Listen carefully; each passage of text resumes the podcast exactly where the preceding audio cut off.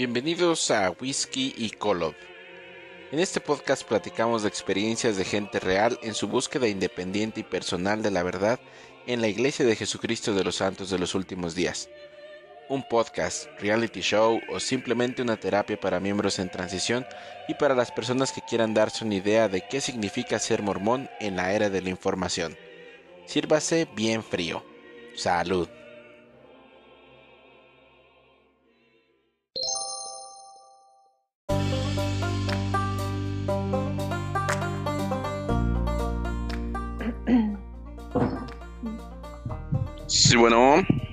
Hola, Longi, ¿cómo estás? ¿Qué onda? ¿Bien, bien tú? Bien, muy bien. Bien, ya, ya cenaste. ¿Qué cenaste? Ah, yo cené, haz de cuenta que fuimos a caminar, eh, porque pues bueno, acá sigue siendo cuarentena, y, pero pues ya nos liberaron, entonces fuimos a, como fuimos a caminar por el barrio y después fuimos a, cerca de aquí hay como eh, un lugar donde venden como cosas veganas y yo me compré un pastel de papa y Sebastián se compró una lasaña vegana. Entonces cenamos eso. Ay. no sé. Creo que es el. Bueno, yo, yo comí el, el atuncito y eso. Pero ayer que fue miércoles de ceniza, ni me di cuenta. Bueno, no nos dimos cuenta. Eh, y había comprado unos filetes de arrachera. ¡Ay, qué rico! Medio kilo dividido entre dos arrachera, pues allá es como el vacío, ¿no? En, Sudamérica, Argentina. No tengo idea. Sí, bueno, eso nos, nos dijeron, que es como el, igual que el vacío de allá. Pero eran dos trozotes así de, de 250 gramos cada, cada uno. Y al final, eh, pues mi esposa no se lo acabó y me dejó un pedazote. Qué rico. Somos de pecadores echando carne, carne, carne, carne. Ay, qué rico. Bueno, entonces no fue el atuncito nada más. Ah, no, e, eso fue de, ayer. Ah, Hoy ya fue el atuncito nada más y ensalada y, tostaditas. Sí, sí, porque ya nos habíamos dado un atascón ayer. Ay, qué rico, una rachera. Pues mira, acá, acá no, te digo, yo no sé si, si hay ese corte, pero sí hay cortes muy buenos. Que la verdad es que yo no sé porque nada más los, los pido, me los sirven pero están muy ricos. Eso sí. O sea, igual en México, no sé, en México la carne es como, o sea, como que todo tiene salsa o todo, pica. Entonces, como, o sea, yo venirme acá a Chile fue como, como descubrir el sabor de las cosas sin el chile o sin el picante. Y es como, o sea, mira, en un principio fue como bien difícil porque decía, ay, no manches, esta cosa no sabía nada, o no manches, esto no pica, o porque nada pica, ¿dónde está el chile? O dónde están los tomates verdes. Pero mira, acá yo llevo dos años y por fin le estoy como encontrando así como el sabor distinto a las cosas a partir de no usar, no sé, salsas. O sea, igual las extraño, ¿no? O sea, pues unos taquitos así con un chingo de salsa. Pero, pero bueno, uno se va acostumbrando como otro tipo de condimentos. Sí, sí, claro, al pueblo que fueres, hacer lo que vieres. Mm, y acá comen. que, fíjate que esa es una de las cosas que, por ejemplo, a veces que, vamos a comer con algunos amigos o que hacemos este carne asada y esas cosas. A mí no me gusta así como que, ya sabes, que los frijoles y que el guacamole y que tanta cosa, porque al final pues no disfrutan la carne, ¿no? O sea, todos los sabores juntos están ricos, pero si quieres como percibirle el saborcito a la carne, sus jugos, eh, la sal, la pimienta o lo que sea que le pongas, pues se pierde con todo eso, ¿no? Así como, como dices. Pero hay gente que le gusta súper cocinar la carne hasta que te quede un chicharrón crujiente, horrible. Está seca. ¿Cómo le pueden hacer eso, animal, no? Bueno, sí, mira, hay una cosa que, que tienen en el norte que es ah, la cecina, pero ellos le dicen como de otra forma. Eh, que es como la machaca, le dicen, la machaca. Entonces, eh, o sea, obviamente, pues, pues si es carne seca, pues sí está muy buena, ¿no? Porque pues es carne seca, pero sí, hay unos que cocinan la, como, tienen como cortes muy delgados, los echan a la parrilla y finalmente tienes, no tienes una carne asada, tienes una, no sé, una asesina toda seca que no te sabía nada, más que a guacamole, ¿sabes? Sí, sí. Lo que he visto es que hacen, por ejemplo, con cortes gruesos, tipo un ribeye, eh, los ponen en una sartén con pedazos de, pues, de grasa de la res. Ya tuesten ahí, o sea, no solamente como el sellado y que quede jugosa, sino la dejan ahí a sofreírse. Y hacen un tipo de, chicharrón. Y sí, es, es, similar, como dices, como la machaca. Y hacen sus tacos y sus quesadillas con, con eso. Ay, qué rico. las, cocinas en todos lados, pero sigue siendo la misma, este, no sé, carne de, de kumome y de curelome y de no sé qué otras cosas. Esos animales raros. Ya, mira, yo acá de esos animales raros que dices, yo he probado el jabalí, porque acá es como común comer jabalí. También en el sur comen caballo, eso se me hace muy raro, yo nunca he comido caballo, pero una vez fuimos al norte. Que tú sepas. Que yo sepa, que yo sepa, pero una vez fuimos al norte, a Atacama, y comimos llama. Es como, no sé, bueno, al menos estaba muy, muy rica, porque era así como una carne muy blandita y la como la aderezaba muy bien y la están así como en una parrilla. Entonces he probado, o sea, me dijeron que era llama, a lo mejor era, era vaca, no era res pero estaba muy rica, estaba muy buena. Supongo muy, muy tierno, ¿no?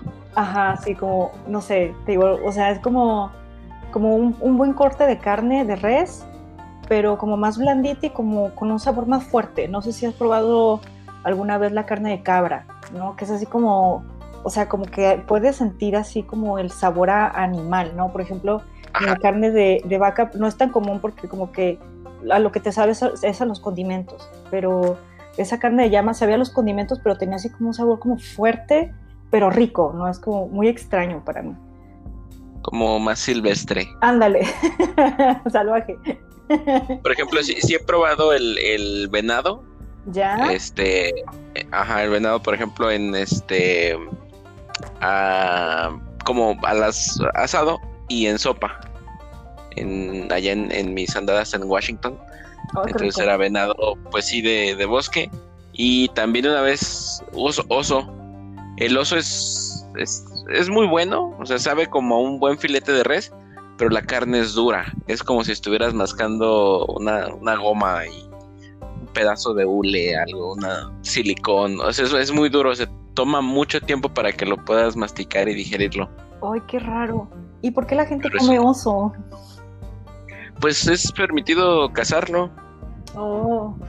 Creo que también tiene que ver con este eh, el control de la población de animales silvestres. Claro. Por eso tienen ellos como que una temporada en la que puedes cazar los venados, los pavos, este, diferentes animales silvestres.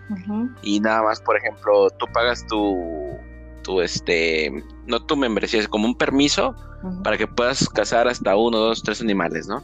Igual cuando tú ves ahí a los viejitos que están yendo de pesca, pues muchas veces es pesca solamente como para que te lleves dos o tres ejemplares de los grandes y por lo regular machos o no sé, que si los puedes consumir y si son eh, ejemplares jóvenes, o especímenes jóvenes, los tienes que liberar en el río o en el lago donde los ah, pescaste.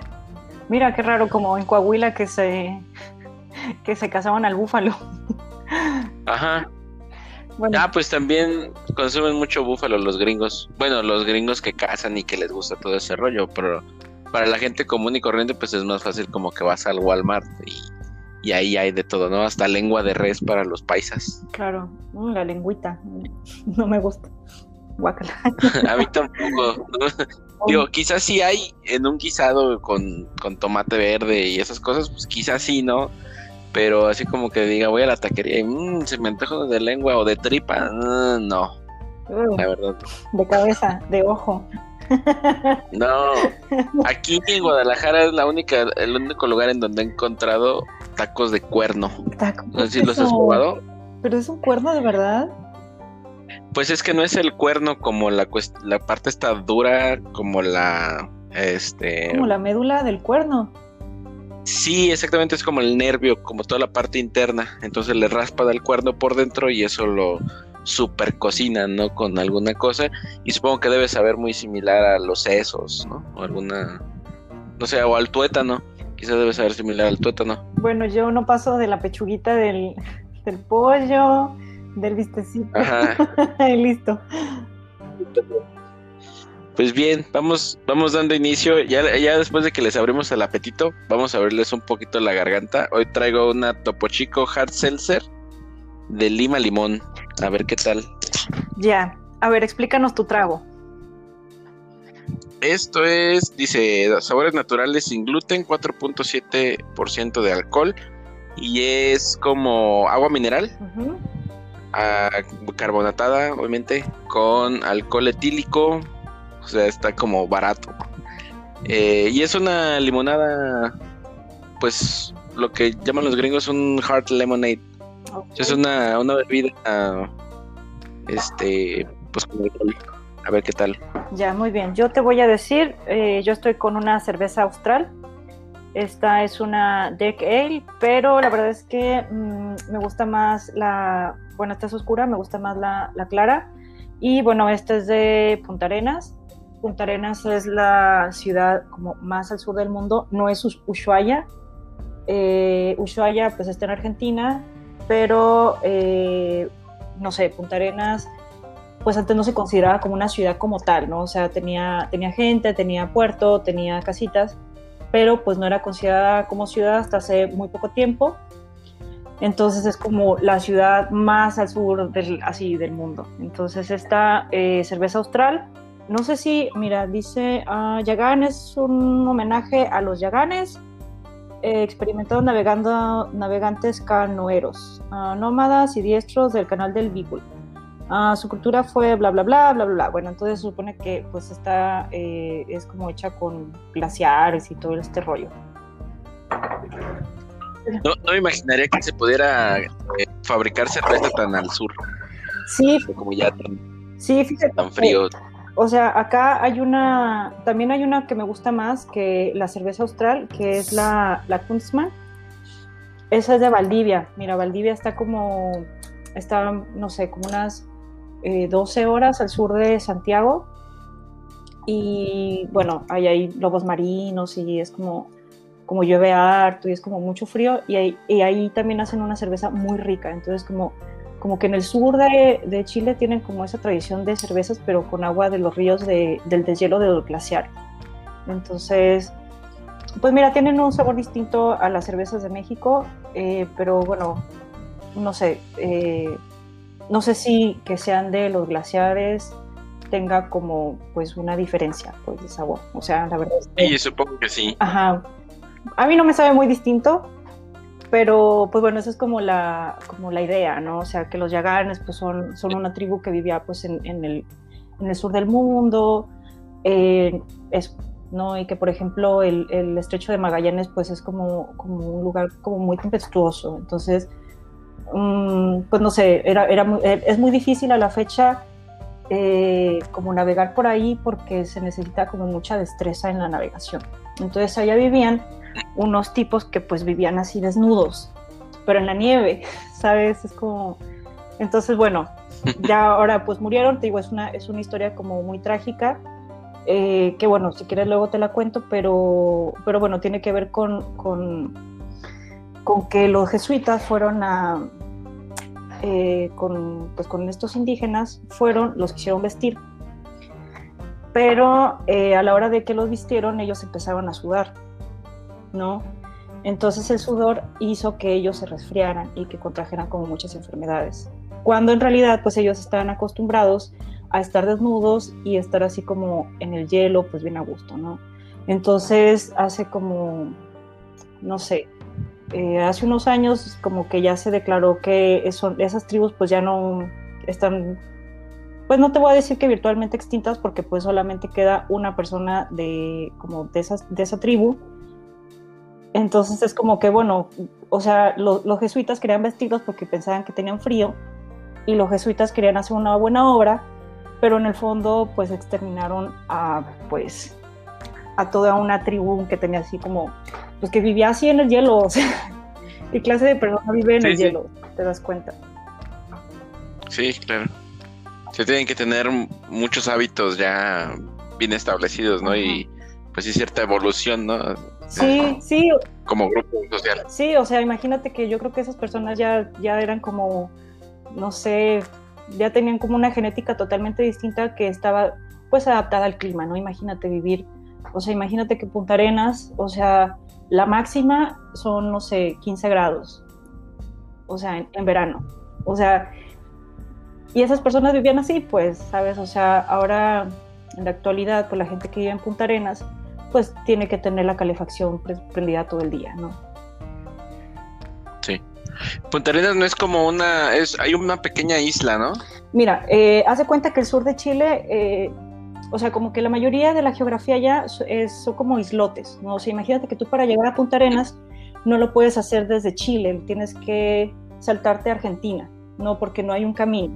Ajá. Entonces, haz de cuenta que... Y es una isla compartida, ¿no? No, Punta Arenas es, chileno, ¿no? Pero, pero sí, haz de ah, cuenta que en, más al sur hay tres islas, ¿no? Que esas se las, se las empezaron a pelear los argentinos y los chilenos y, la reina Isabel hizo como un arbitraje y ahora son de Chile, ¿no? Entonces, eh, Punta Arenas, mira, ahorita, estoy viendo el mapa, o sea, no es una isla, solamente es un puerto. Y el, el más al sur, más, más, más, más al sur es Puerto Williams, pero pues Puerto Williams no es una ciudad, es como pues un puerto donde solamente viven militares que viajan a la Antártida, ¿no? Entonces, Punta Arenas, pues es, te digo, es la ciudad más al sur, pero tampoco es como tan una ciudad, ¿no? Ok, ok. Mira, te, lo puedes ver en el mapa y te digo, no se puede llegar desde Chile porque pues está, te digo, la geografía es como tan accidentada y hay tanta nieve que no se puede llegar. Bien, pues después de esta clase de historia, geografía, eh, damos un pequeño, una pequeña introducción. Hoy estamos con, Raquel. Eh, Raquel, eres originaria aquí de Guadalajara, pero tienes varios años, un par de años viviendo en Santiago. Sí, mira, eh, yo nací en Guadalajara a los 20, ¿cuántos años? Como a los 23, cuando me gradué, me fui a vivir a Guanajuato otros dos años, luego me fui a Puebla otros dos años. Eh, y llevo otros dos años acá en Santiago. Muy bien. Eh, ¿Tus estudios? Ah, mira, yo estudié letras hispánicas en la Universidad de Guadalajara y después me fui a Puebla. Esos dos años que, que mencionaba antes, me fui a estudiar una maestría en literatura. Y bueno, pues ahí me quedé. Espero en algún momento estudiar el doctorado, pero la verdad es que no, ahorita, pues no. no, no quiero. Otras prioridades. Muy bien, muy bien. Entonces, eh, eh, a todo esto, eh, tu familia, yo entiendo que han sido miembros de la iglesia durante bastante tiempo, o de generaciones, o tus padres son conversos. Mira, bueno, tú conoces a, algunas personas de mi familia, conoces a, mis, algunos primos, conoces a mi hermano, porque bueno, tú sabes que pues la comunidad, la comunidad este, mormona es como muy chiquita, entonces como que en algún momento terminas conociéndolos a todos, ¿no? Entonces, eh, bueno, te voy a contar un poquito la historia, así rápidamente. mis, mi mamá, junto con mis tías, son conversas, ¿no? En algún momento fueron los misioneros, las convirtieron. Mi mamá entró a la iglesia a los 17 años y conoció a mi papá. Eh, mi papá también son conversos, eh, mi papá se, convirtió como a los 8 años, mi mamá a los 17. Cuando mi papá tenía veintitantos y, mi mamá también se conocieron en la iglesia. Y bueno, pues nosotros nacimos dentro de lo que los mormones llaman el convenio, ¿no? Pero, por ejemplo, todos mis tíos, de parte de mi mamá, tías, tías y tíos, eh, bueno, la mayoría son mujeres, ¿no? Eh, son como seis tías y un tío, una cosa así, ¿no? Entonces, eh, todas son miembros a la fecha, eh, no sé si todas, pero al menos sí son activas. Y todos, yo, incluyendo mis primos, nacimos como dentro de la religión. Mis abuelos son también miembros de parte de mi mamá y de parte de mi papá. Mis tíos, algunos son miembros de la iglesia y pues la mayoría de mis primos también. Entonces es como y bueno, pues mi familia, pues la verdad es que pues, somos muchos primos, ¿no? O sea, yo creo, yo creo que he contado unos como 40 por ahí. Entonces, pues imagínate la familia tan grande que, que es, ¿no? Y pues está, está en algunos porque, porque yo ya no estoy. dentro de la iglesia. Entonces, pues la presión es como pues fuerte, ¿no? Por, porque todo el mundo dice, ah, no, pues el primo tal ya no va, o el primo tal dice una grosería, ¿no? Como, como ese tipo de cosas, ¿sabes? Sí, claro. Sí, creo que eso es, eso es difícil, ¿no? El tipo de, presión, además de, de, como solamente el barrio, o que solamente, porque sabemos que siempre se habla, ¿no? De, de la gente. Entonces es difícil que, por ejemplo, tenga la presión del quórum, más aparte la, la presión social de, tu familia. Eh, ¿Tú cómo has lidiado o te ha servido el que estés eh, geográficamente lejos del resto de tu familia? Sí, mira, para mí fue, pues no sé, mira, de, de, hecho cuando, cuando quedamos como de hacer esta conversación, pues yo me puse a hacer como, como una especie de retrospectiva, de pensar, bueno, en qué momento yo decidí, ¿no? Salirme o, cómo fue mi proceso, ¿no? Pero yo creo que empezó como desde, desde bien chica, ¿no? Porque pues yo leía harto y pues yo me ponía así como a leer las escrituras y de repente pues como que cosas no me cuadraban, ¿no? Entonces yo iba con mi mamá y le decía, oye mamá, como cosas básicas, ¿no? O sea, como tipo, oye mamá, pues si Dios nos dio el libre albedrío, ¿por qué nos castigas si hacemos otra cosa. Eh, y pues mi mamá, pues no sé, como que me respondía como, no sé, cosas vagas, ¿no? Entonces cuando yo tenía 13 años, mi, no sé, mi mamá, bueno, haz de cuenta que, que, nombraron, no, no, sé cuántos años tenía, nombraron a mi papá presidente del STAC, la STAC Tlaquepaque. Entonces, eh, pues bueno, yo, nosotros, mi familia eh, y mis hermanos, mi mamá, como vimos desde dentro cómo era la organización a partir de las cosas que hacía mi papá, ¿no? Por ejemplo, no sé, la junta, las juntas de los martes o por ejemplo que ya tenía que, no sé, relevar a fulano o poner a sutano, ¿sabes? Entonces, mira, la verdad es que yo en ese, en ese momento pues estaba muy chica, pero pues me daba cuenta, ¿no? Por ejemplo, yo veía todo el abuso de poder que había dentro de la, de la, de la religión, ¿no? O sea, de la capilla, ¿vale? ¿No? Entonces, por ejemplo, no sé, yo veía que de repente, no sé, un líder, como dicen, como dicen los mormones, un líder le agarraba mala a un hermano y de repente lo mandaba a consejo disciplinario, ¿sabes? Por cosas que probablemente no habían pasado, pero porque él sentía el espíritu ya lo mandaba haciendo que es como, o sea, no, o sea, no, lo sabes, pues, o sea, no, no sabes a ciencia cierta si el hermano pecó o no, ¿por qué lo están mandando a, a consejo, no? Entonces, eh, bueno, ahí yo me empecé a, dar cuenta de cómo funcionaba, pues de cómo funcionaba y te digo, pues uno, uno pues está chico, pero pues uno no es tonto, ¿no? Después, cuando, no sé, yo creo que en ese mismo periodo mi mamá empezó a ir al centro de, ¿cómo se llamaba? El centro de almacén eh, o almacén familiar, una cosa así, que es el que está allá por Washington, no sé si lo ubicas, Longi. Creo que ya no ah, existe, pero sí supongo que debe ser algún tipo como de almacén del obispo o sí. alguna cosa y haz de cuenta que ahí mismo estaba el centro de empleos, o el centro de empleo, no sé cómo sea, en plural o singular, no sé. Entonces se de cuenta que mi mamá empezó a ser voluntaria. Y bueno, tiempo después a mi mamá le ofrecieron como un puesto cuando ya el centro de empleo se hizo como ya más formal, se hizo una oficina y mi mamá eh, fue como como la secretaria del lugar, ¿no? Pero porque mi mamá había sido voluntaria durante pues muchos años, al menos unos dos, tres años.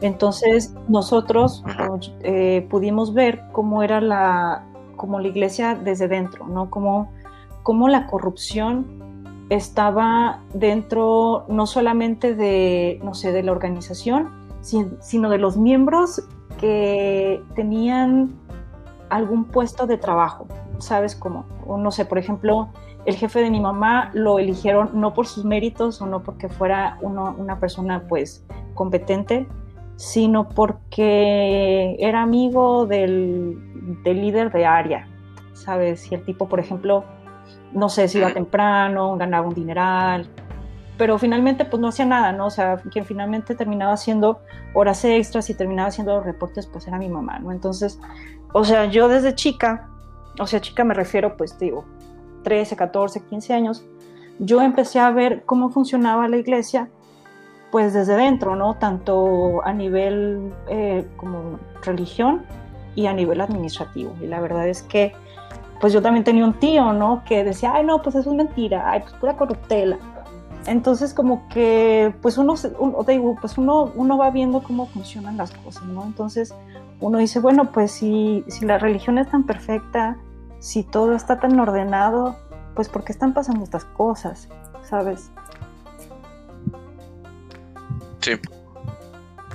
Sí, que, además, o sea, no es solamente como que te das cuenta porque lo ves, sino que quizá también tienes comentarios de, otras personas, no si digo, a mí me tocó llegar a escuchar muchas veces, digo, porque creo que es algo que pasa en, en las familias donde los padres son líderes, que traen los problemas a casa también, ¿no? Y comentan, ah, es que el hermano fulano tiene este problema y, que hay esta situación con un hermano y, te empiezas a dar cuenta de, cosas o te traen problemas de otra gente a, a tu casa, ¿no? Eso lo, empiezas a, ver. Pero en todo esto, eh, después, ¿cómo, cómo fue que, que tú empezaste a tomar decisiones o preferiste mejor hacerte la ciega y, y tener fe y seguir adelante con firmeza y hacerte a la barra de ¿Cuál fue tu... Sí, mira, o sea, bueno, digo, uno, pues, o sea, ¿cómo, ¿cómo, te lo digo? Digo, uno no es tonto, o sea, uno podrá ser creyente, pero pues uno no, no, uno ve, pues entonces cuando yo empecé a ver cómo era la corruptela dentro de, la, iglesia, eh, cómo también yo, por ejemplo, vi mucho abuso de poder o, eh, como mucha, digo, que no sé, el hermano te caía mal y ya le haces un juicio, ¿no? Te digo, y, además de, todo eso, la impunidad, ¿no? Porque alguien puede mandarte a consejo, pero tienes que seguirlo porque es tu líder. No, entonces, o sea, si ya de un principio como que yo veía cosas, pues digo, yo también me ponía a leer, me ponía a leer ¿no? Por ejemplo, eh, hay un libro que a mí como que me, cambió la perspectiva, que se llama Crimen y Castigo, de Dostoyevsky. Y ese libro básicamente eh, es un tipo que, se pone a cuestionar la moral, ¿no?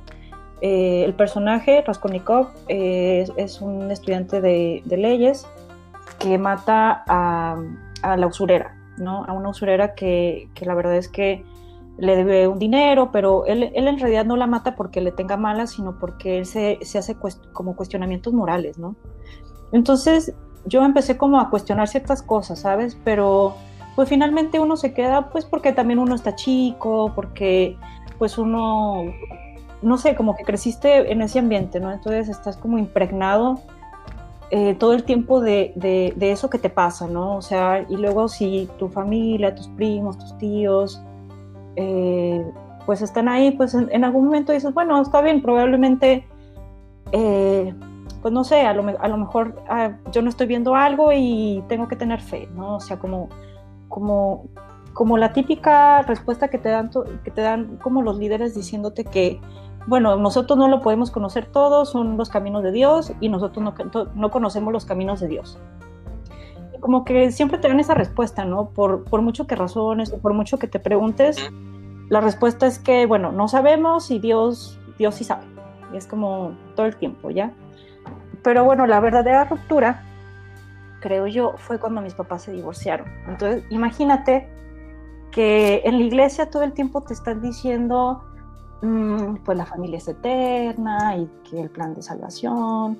Y de repente tu familia está así como, pues en un conflicto divorciándose, ¿sabes?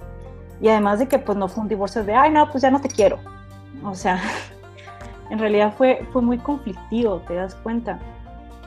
Entonces, cuando, o sea, por ejemplo, yo, yo, yo en, el, el momento del divorcio, pues fue un proceso largo, ¿no? De mis papás entonces se hace cuenta que, que, para mí fue como, o sea, yo, yo veía como las enseñanzas de la iglesia, de, no sé, que las familias, que el amor, que el bien, que la verdad, que Dios te va a ayudar, o sea, tantas cosas que no, que como que no, como que no, no encontraban como cabida en la realidad. ¿Te das cuenta? O sea, mi realidad era así como, como súper fuerte, eh, entonces como que uno dice, bueno, entonces, como dónde está Dios, ¿no? O sea, o, no sé, por ejemplo, te digo, el, divorcio de mi papá fue muy conflictivo, porque mi papá, bueno, entre muchas cosas que, que aquí no las voy a decir porque pues son como, pues no vienen a cuento, pero una de las cosas que, que, mi papá decía era que mi mamá tenía que ser sumisa y que, y que él tenía el poder de Dios. Y como él tenía el poder de Dios, entonces mi mamá tenía que obedecerlo y hacer lo que él decía. Y entonces es como, ¿cómo es posible que alguien que, que te violenta tenga el poder de Dios? ¿No? Entonces, bajo, bajo esa lógica, bajo, como bajo esa sintaxis, entonces te empiezas a preguntar, bueno, porque pues te digo, mi papá pues había sido miembro del esta, eh, presidente del estaca, en ese tiempo mi papá que era, era secretario, no, no, no me acuerdo qué, qué, puesto tenía, pero pues tenía eh, pues un puesto pues dentro del, del, del barrio, ¿no? Entonces yo me lo preguntaba, ¿no? Decía, bueno, ¿Cómo es posible que, uno tenga que soportar estos tratos solo porque alguien dice que tiene el poder de Dios y que tiene revelación? ¿No? Entonces, ahí fue cuando, cuando yo empecé como a dudar más, ¿no? Cuando finalmente mis papás se separan, pues yo me voy, yo me cambio de barrio, ¿no? O sea, hace cuenta que pues no estaba, o sea, estaba dentro de la ciudad, estaba dentro de Guadalajara, pero pues estaba lejos, ¿no? Pues, Guadalajara pues es una ciudad grande. Entonces se hace cuenta que cuando, nosotros, cuando, es la ruptura, pues después de yo ya estar pensando, bueno, ¿cómo es posible que, el sacerdocio sea solo para los hombres? Que alguien te, pueda venir y decir que él tiene el poder de Dios y por eso lo, tienes que, lo, tienes que obedecer, aunque no tenga la razón, aunque sea injusto, aunque te violente, ¿sabes cómo? Y es como, cuando yo me voy por fin, después de la separación, haz de cuenta que yo me cambié de barrio y me cambié pues, pues de todo, ¿no? creo, no, no me acuerdo si me cambié de estaca, creo que, creo que me quedé en la misma estaca, pero imagínate que, pues o sea, ningún miembro de la, de la capilla se acercó a decir, oigan, pues están bien o no sé, necesitan comida, o sea, como algo tan básico. Entonces ahí, ahí fue como, como reafirmar, pues es como, bueno, entonces, ¿para qué vas a una religión que te da ciertas normas, pero cuando tú tienes algún problema de este tipo, que es, te digo, en realidad pues nosotros no la pasamos bien, o sea, yo creo que mi papá tampoco la pasó bien, y como que nadie, nadie se acerca a ti a, pues, a, saber cómo está, ¿no? O sea, imagínate que en ese tiempo mi mamá y yo nos tuvimos como que ir de la casa, nos, cambiamos de, de estaca, nos cambiamos de barrio, y pues, o sea, en ese tiempo mi mamá, o sea, mi mamá hace cuenta que, tuvo como, tenía tres locales en donde, en donde, pues, obviamente, pues eso daba para, para, pues, para, para los gastos, ¿sabes? Pero mi mamá de repente los tuvo que cerrar y nosotros nos quedamos así como si nada. Y, o sea, que yo, que yo me acuerde ningún, o sea, ¿sabes para qué se acercaban los líderes? Para decirnos que estábamos mal que teníamos que como honrar la familia, honrar el matrimonio. O sea, mi mamá, pues yo no estaba casada, honrar el matrimonio y es como, ¿cómo es posible que te digan eso? O sea, ¿cómo es posible que, que en vez de acercarse a decir, oye, necesitas algo, estás bien, como que te obliguen a vivir un matrimonio violento o vivir en una familia violenta? En ningún momento se acercaron para, no sé, para otra cosa más que como para apuntar con el dedo. O sea, si alguien hizo algo, pues fue, fue mi tío, en ese tiempo él era, era presidente de Estaca, pero él se acercó más porque era familia más que por, por ser líder, ¿no? Entonces, bueno, con, con, con, todo esto es como, pues bueno, ya, ok. Pero nosotros seguimos yendo a la capilla, pues. O sea, a pesar de esto, a pesar de la desilusión, porque pues en el fondo uno, uno cree que pues son pruebas, ¿no? O sea, te pasa algo, y dices, ah, pues es una prueba, ¿no? Entonces como que nunca cuestionas si de verdad es una prueba o no, simplemente como que, como que lo asumes. Lo mismo que, o como hay, algo ilógico y simplemente lo asumes, ¿no? O sea, como que, como que no, va, no vas más allá, ¿no? O sea, no, no lo cuestionas, simplemente dices, bueno, ok, o sea, a lo mejor hay algo, Dios, los caminos de Dios son perfectos y, y Dios nos revela ciertas cosas hasta después, ¿no? Entonces como que siempre, siempre, siempre hay un sesgo, ¿no? Siempre hay un no, no, entender o no saber, pues. Entonces, te digo, nosotros seguimos yendo pero pues la verdad es que yo le decía a mi mamá, oye mamá, pues ¿cómo se, ¿por qué seguimos yendo? Porque pues mi mamá estaba así como, como muy convencida, pues, ¿no? Porque, pues no sé, ella creía que la iglesia pues era verdadera, que la iglesia, no sé, no, no, no sé qué pensaba, pues la verdad es que yo no puedo opinar por ella, ¿no? Pero, pues no sé, te digo, en ese momento, cuando, cuando, cuando yo decido, pues,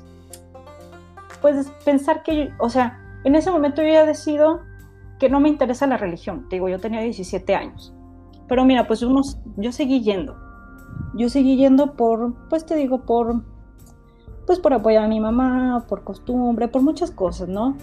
Y bueno, después de los, no sé, 17 años, pues la verdad es que pues yo ya no creía, ¿no? O sea, eh, después entré a la universidad y pues en la universidad la verdad es que, digo, yo estudié literatura y pues ya yo me ponía a leer el libro de Mormón y pues se me hacía muy raro, ¿no? Decía, ay, pues esto tiene muchas inconsistencias, ¿no?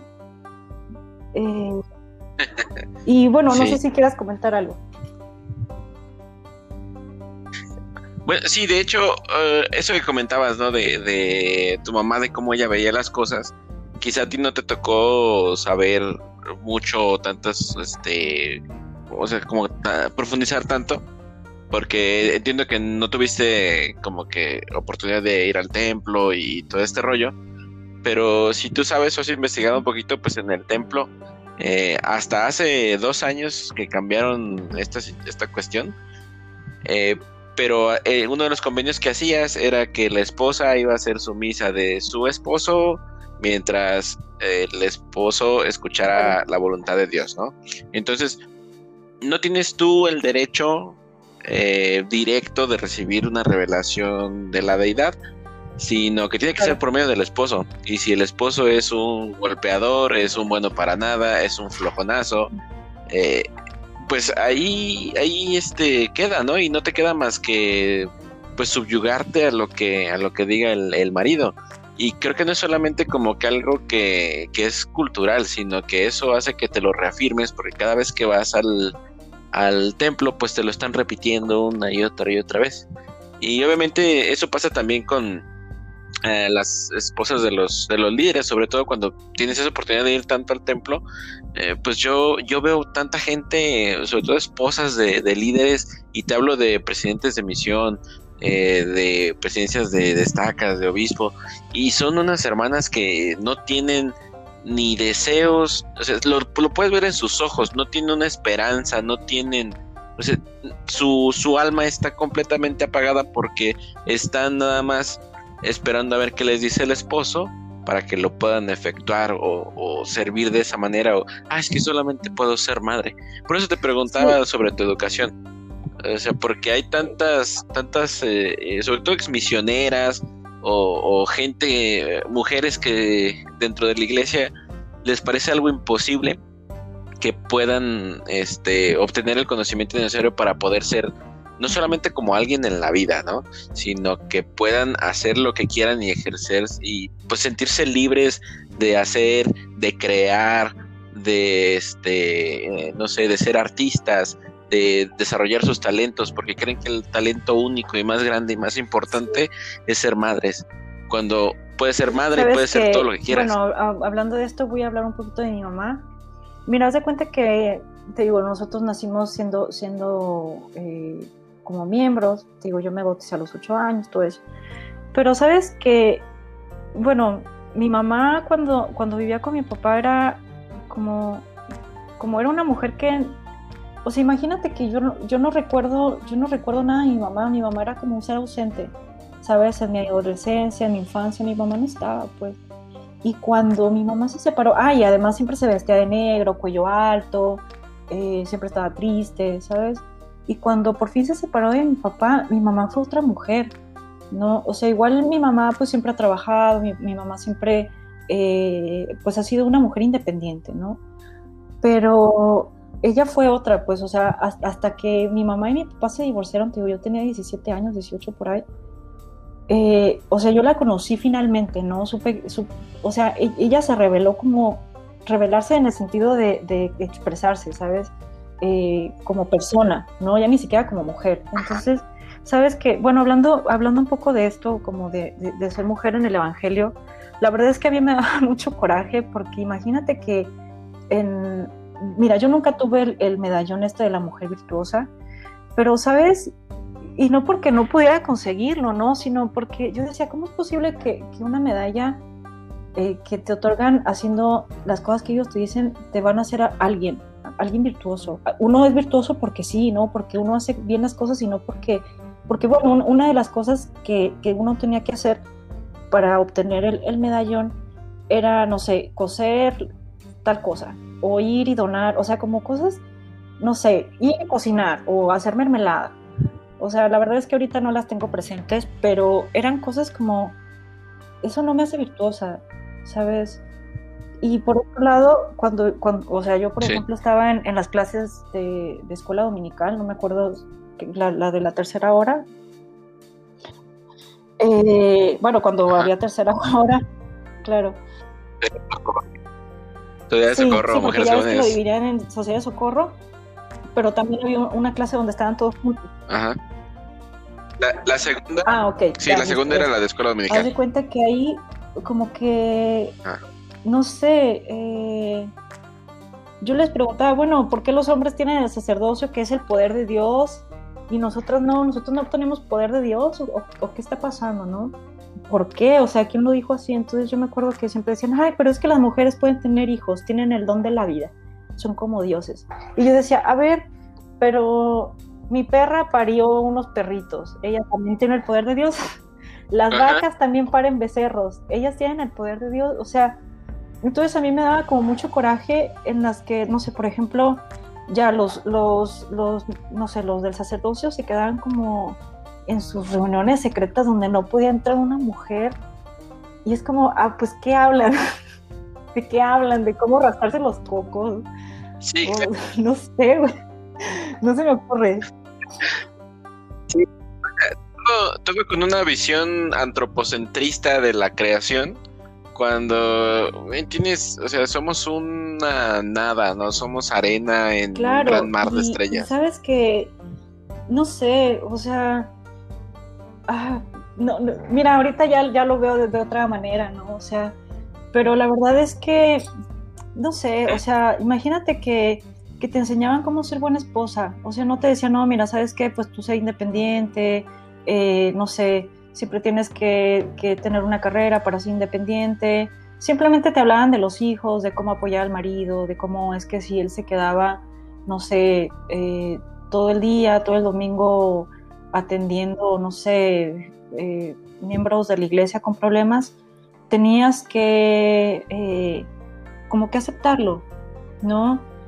Porque, y porque ellos te decían, bueno, es que un hombre tiene que amar primero a Dios. Y es como, es decir, no es que ames a Dios, es que tienes que estar en la iglesia sirviendo gratis, ¿no? Entonces, como todo ese tipo de cosas, a mí me molestaban mucho, pues, porque decía, a ver, yo soy un ser independiente que puedo ser virtuoso sin, sin que me pongan dos, tres, cinco tareas. O sea, te, o sea, te eleccionan para tener hijos, ¿no? Ya, ok, si alguien quiere tener hijos, perfecto, ¿no? Pero si no los tienen, te empiezan a señalar, eh, o por ejemplo, como que te obligan, yo me acuerdo que desde que era niña me decían, ay, oye, tú te vas a casar en el templo. Hasta que hubo un momento, tío, yo creo que de mi adolescencia que dije, no, yo, yo, no, yo no me voy a casar en el templo, ¿eso qué? O sea, o sea, porque yo vi a mi papá, yo decía, bueno, mi papá y mi mamá se casaron en el templo, pero pues, ¿eso qué? No, o sea, mi papá tampoco es un buen hombre, ¿no? Eh, o yo veía, o sea, imagínate que, que, mi papá era, era presidente de la estaca y se enteraba pues de todos los chismes, ¿no? Porque pues mi papá le iba a contar a mi mamá y pues nosotros estábamos ahí, ¿no? Entonces, eh, pues yo me enteraba así de todos los chismes de la, de, la estaca, de todos. Y yo veía cómo, cómo, cómo muchas mujeres eran violentadas psicológicamente, mediante el dinero, mediante, no sé, que ellas tenían hijos, no trabajaban, eh, dependían solamente de sus esposos, y a veces el esposo no, daba la plata, ¿sabes? O, o etcétera, ¿no? Sí. Sí, y eso es más común de lo que a veces queremos aceptar.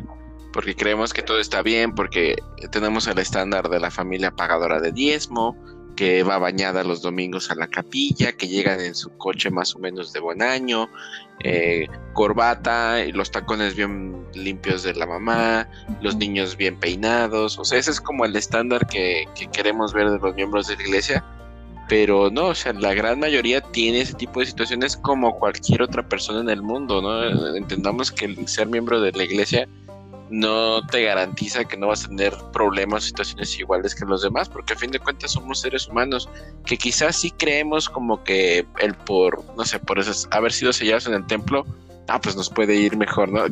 Fíjate que eso es algo que nos pasaba con, con mi esposa, porque mis, mis dos hermanos mayores no son sellados en el templo, uno de ellos es divorciado, eh, el otro tiene problemas ahí de repente con su esposa, pero siguen juntos, pero eh, digo, hay cosas que les ha ido bien, otras que les ha ido mal, altibajos como todo en la vida, ¿no? Pero nosotros lo veíamos como con esos ojos o, bajo esa lupa de inquisidora de los miembros estándar, de que yo soy mejor que tú, ¿no? Entonces nosotros, eh, pues sí, platicamos entre nosotros, ¿no? Como, ah, mira, qué bueno que nos sellamos en el templo, porque somos mejores que mis otros dos hermanos, cuando no era así, o sea, solamente hemos, este, creo que lo que ha funcionado con nosotros más que, que si la iglesia, que si esto, porque jamás en casi seis años de matrimonio, jamás un lunes nos hemos puesto a hacer una noche de hogar. Y eso de que, que la oración diaria y que las escrituras, o sea, nunca hemos tenido estudio de las escrituras juntos y no creo que no creo que eso sea como una razón por la cual nos hayamos inactivado ni cosas de esas porque aún así hemos tenido pues llamamientos importantes ¿no? dentro de, del barrio del distrito la estaca lo que sea eh, sino que más bien hemos tenido siempre una buena comunicación y tratar de que las cosas funcionen y trabajar como equipo que eso es algo que, que, no se da mucho dentro de la iglesia, o sea, siempre es el marido arriba y la mujer abajo, cuando nosotros siempre lo hemos visto como que estamos al mismo nivel, si ella quiere trabajar, puede trabajar, eh, si quiere este, comprarse cosas con su dinero, puede, yo también me responsabilizo de algunas cosas, ella de otras, y, y, salen las cosas, ¿no? Porque tienes una buena comunicación, porque tienes ciertos compromisos ya personales y, no tiene nada que ver que haya sido, este, no sé, que hayas estado en el templo sentado junto a un altar de mármol de no sé de, qué mina de Italia que lo trajeron, sino que tiene que ver más con, con las personas. O sea, eso siempre es lo que son relaciones personales, nunca una relación religiosa o un convenio con un Dios que no está allí para firmar por ejemplo, lo tuyo en realidad es un caso excepcional, ¿no? Que tú consideras a tu esposa como tú igual, que hagan acuerdos. En realidad eso es, excepcional, porque yo, al menos las pocas parejas que, en las que yo sigo en contacto, la verdad es que es una relación muy desigual, pues, ¿no? Y eso, mira, no, no es que uno, o sea, imagínate que, que que te digo, yo, yo viví en un matrimonio como el de mis papás, como bajo, bajo como bajo las normas, la doctrina eh, de, la, de, la, iglesia eh, mormona, ¿sabes? Y no creo que mi mamá haya estado en esa posición de como inferior o de desventaja, no sé cómo llamarlo, porque ella se le ocurrió, sino que te lo, te lo, te lo dicen tanto todos los domingos, eh, que hay un momento en el que uno lo cree, ¿no? Y hay un momento en el que uno deja, lo, lo, tienes tan interiorizado, lo tienes como tan, como tan, tan en la sangre, que ya no lo ves. Y yo creo que eso, eso es terrible, pues, porque mi mamá dice algo, dice, bueno, es que es ceguera de taller la ceguera de taller es cuando estás tanto tiempo en un lugar que empiezas a, dejar de verlo. Es, por ejemplo, cuando tienes, no sé, el garage y en el garage tienes mucho tiliche, ¿no? Y ya hay un momento en el que ya no ves todo el tiliche que tienes, no toda la basura que podrías sacar. Entonces, o sea, te, te, impiden, te impiden empezar por ti mismo, pues. Eh, y te impiden, no sé, salir, porque es muy difícil salir. Imagínate que yo de repente le, le comento a mi esposo y le digo, hoy a mí me da mucho coraje a la fecha darme cuenta lo, o sea, imagínate, yo dejé de, yo tengo 30 años, ¿no? Yo dejé de ir a la iglesia hace, hace más de, no sé si 10, 11, 12 años, ya ni sé. ¿no? Y hace quién sabe cuántos yo me desligué como de, de la doctrina y de, como de los dogmas y, de, y, de, todas las imposiciones. Imagínate que yo a la fecha me descubro teniendo comportamientos como, ay, como más bien ataduras que me, que me las enseñaron en la iglesia. O sea, digo, ay, ¿por qué soy así? Porque siempre me siento culpable, ¿no? O sea, por ejemplo, no sé, voy a un lugar y a lo mejor digo algo malo y me siento culpable. Y es como, no, es, es que no me, tengo, no me tengo que sentir culpable. Entonces, como, como esas prácticas, digo, después de tantos años, siguen apareciendo, ¿no? Y es como, como que todo el tiempo es la culpa, todo el tiempo es el miedo, ¿no? Y salir de eso, la verdad es que es muy difícil, ¿no? O sea, es un proceso, ¿no? Sí. Es un proceso que a lo mejor tarda mucho, mucho tiempo, ¿no? Y mira, yo no te voy a decir que, todo, que no sé, que, que, no sé, que la doctrina, pues todo esté mal, ¿no? O sea, los dogmas estén mal, sino que el problema es que te atan y te atan tu libertad, ¿no? Y te atan tu, no solo tu libertad de pensamiento, sino tu, libertad de acción. Imagínate que cuando yo tenía 13 años y yo pensaba algo malo, decía, ay, ese, ese maldito, me cae bien gordo.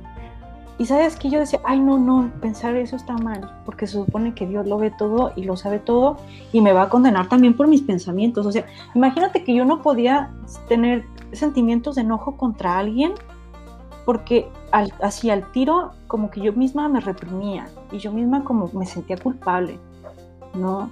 Entonces, o sea, no sé, y te digo, en mi, en mi edad adulta sí, sigo como como cachando, cachándome, haciendo como ciertas cosas, ¿no? Como descubriendo, diciendo, ay, no, ¿por qué? O sea, ¿por qué me siento así, no?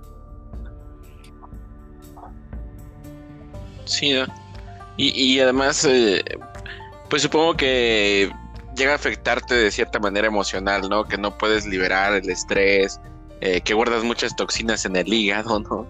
Quizá esa, esa parte no se, no se ve. Pero sí, o sea, exactamente la culpa claro. creo que es algo que, que, ya lo hemos hablado aquí en, en algunos capítulos, eh, pero tienes toda la razón, o sea, eso es algo que es muy difícil quitarlo porque estás tanto tiempo hermético o hermética en, en esa situación que, que lo vuelves parte de ti, lo vuelves parte, lo internizas demasiado y actúas instintivamente en base a, claro, a ese sí, temor digo, es, o a esa es, culpa. Es terrible, pues, porque Digo, o sea, yo crecí, nací, eh, me crié en una familia así, ¿no? Y mira, a la fecha, por ejemplo, hay, hay como, no sé, por ejemplo, mi hermano me dice, ¿por qué no vas a la capilla? Y yo le digo, igual, porque no quiero. Y sabes que yo nunca le he dado una explicación a alguien, porque o a, a alguien, me refiero a alguien de, de, dentro de la iglesia, uh -huh. ¿no? Porque a final de cuentas, tu momento te llega sin que alguien te esté, te, te esté predicando para que tú te salgas, ¿no? Porque pues también hay predicadores de, no sé, del ateísmo de, o, del, o, del, antimormonismo, ¿no? Y eso yo creo que también afecta a, a tu libre albedrío, ¿no? Y, y afecta a, a, lo que tú eres y en lo que tú crees, ¿no? A mí la verdad es que me molesta mucho que alguien llegue y me diga, ay, ¿y por qué no vas a la capilla? Pues, ¿qué te importa? ¿No? O sea, es como, yo no me, o sea, yo no, yo no te ando predicando que, que eh, que estás atada o estás atado a, a, a, un nivel de pensamiento que te sujeta, ¿no? Que, que, te impide ser como libre como ser humano, ¿no? Como desarrollar más, desarrollarte más allá de, de lo que te diga eh, el obispo, ¿no? O sea, el otro día yo estaba platicando con mi esposo y le decía que estábamos viendo una serie, ¿no? Y, un personaje va y le cuenta al pastor que está pasando por una situación y qué tiene que hacer. Le dije, se, le dije a mi esposo, oye, eso es verdad, no, o sea, hay, hay mucha gente que no da un paso sin, sin, consultarlo al obispo, o el obispo te anda ahí llamando y metiéndose en tu vida, ¿no? Y el problema no es ese, el problema es que la, las personas lo permiten, ¿no? Entonces, eso te digo, te, te impide, sí. te impide cualquier, cualquier libertad de acción, ¿no? Porque finalmente estás atado a lo que, no sé, a lo que, a lo que alguien más te diga, y muchas veces lo que alguien más te dice está fuera del contexto o está fuera de lo, de lo que tú quieres, ¿no? O de lo que tú eres en realidad.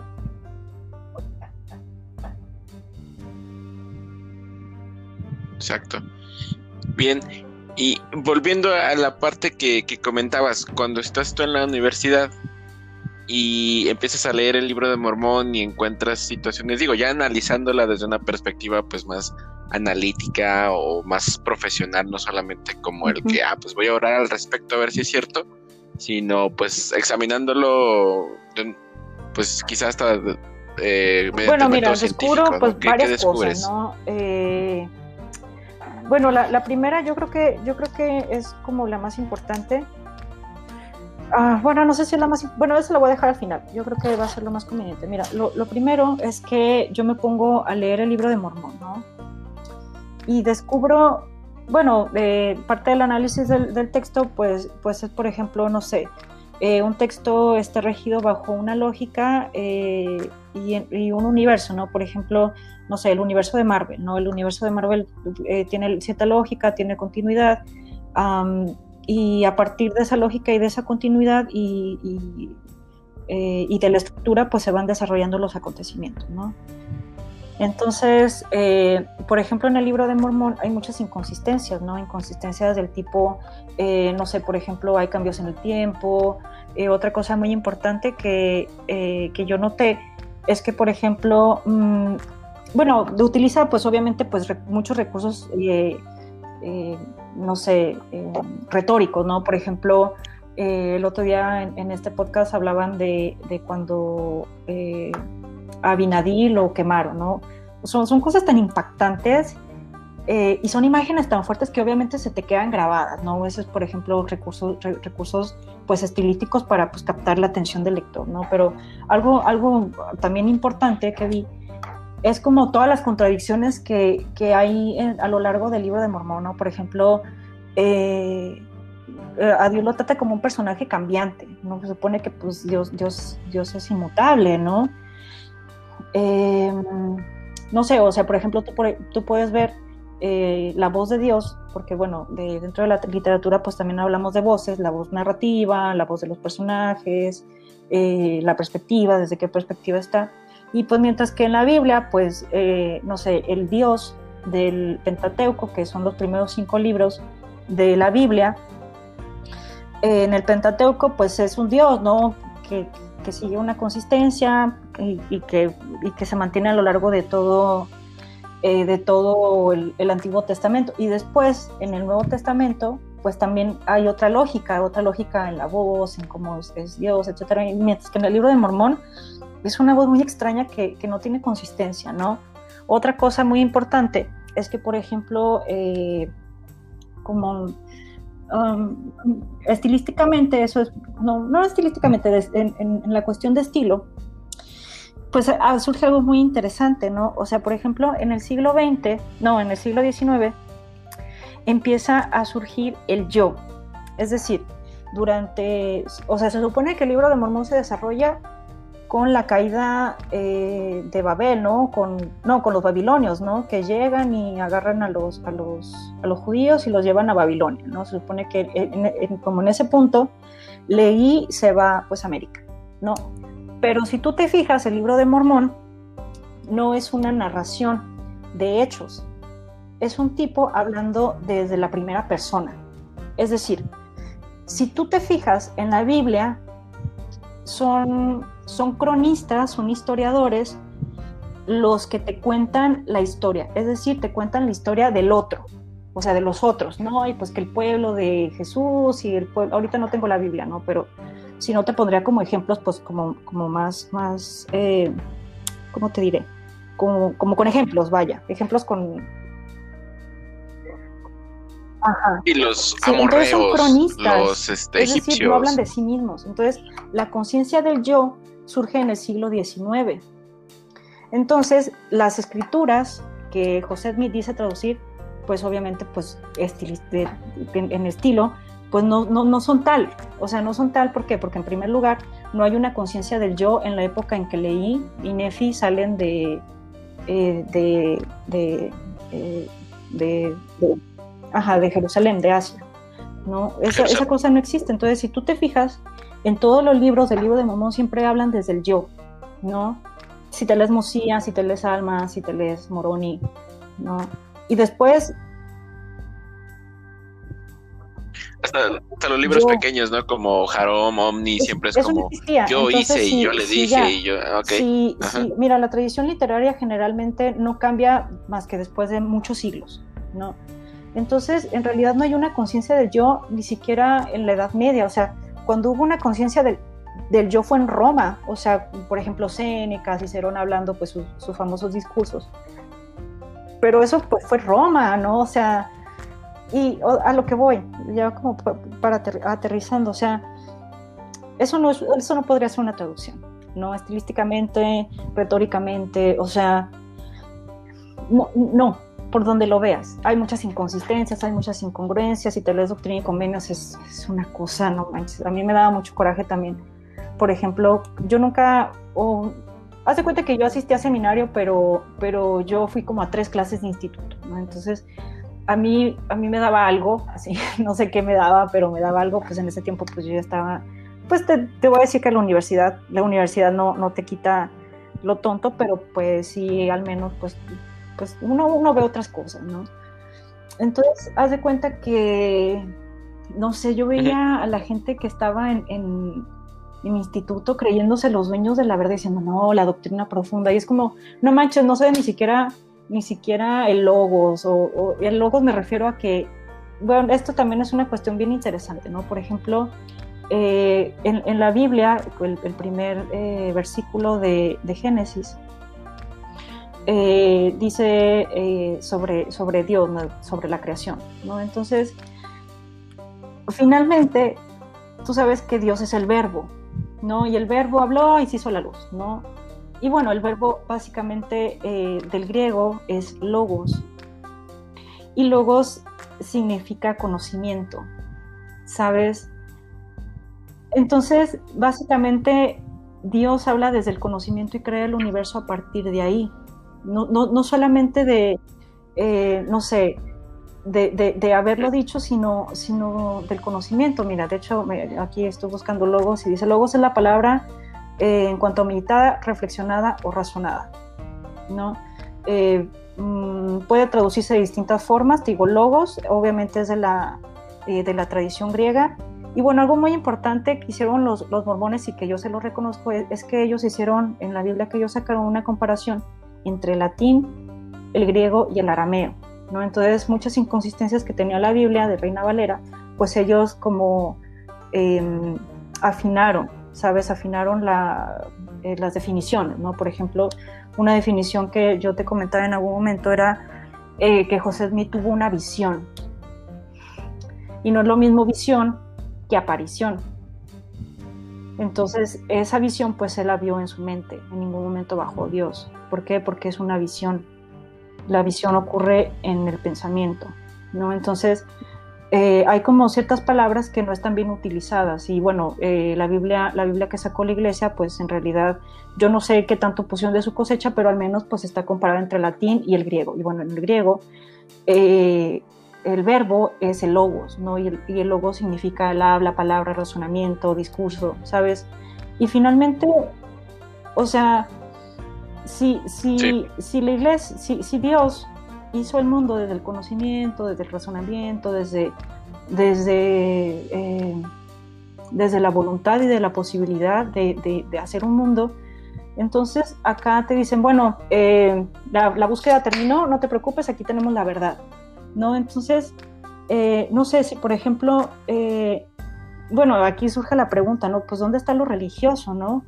Si en la pregunta o en la respuesta. Es decir, en la pregunta eh, ¿qué, viene después de la muerte o qué viene después de este mundo o qué había después de este mundo o en la respuesta, ¿no? La respuesta sería, bueno, pues nos deja de buscarle, aquí nosotros los mormones tenemos la respuesta a la muerte, tenemos la respuesta pues a la vida antes, tenemos respuesta al origen, tenemos respuesta al sufrimiento, o sea, básicamente tienen la respuesta eh, a todo lo que no tiene respuesta, o sea, imagínate qué buena venta, o sea, qué buena venta en la que te venden nada, pero no te dan nada, pero que tú sí tienes que pagar algo, ¿no? Pagar en plata.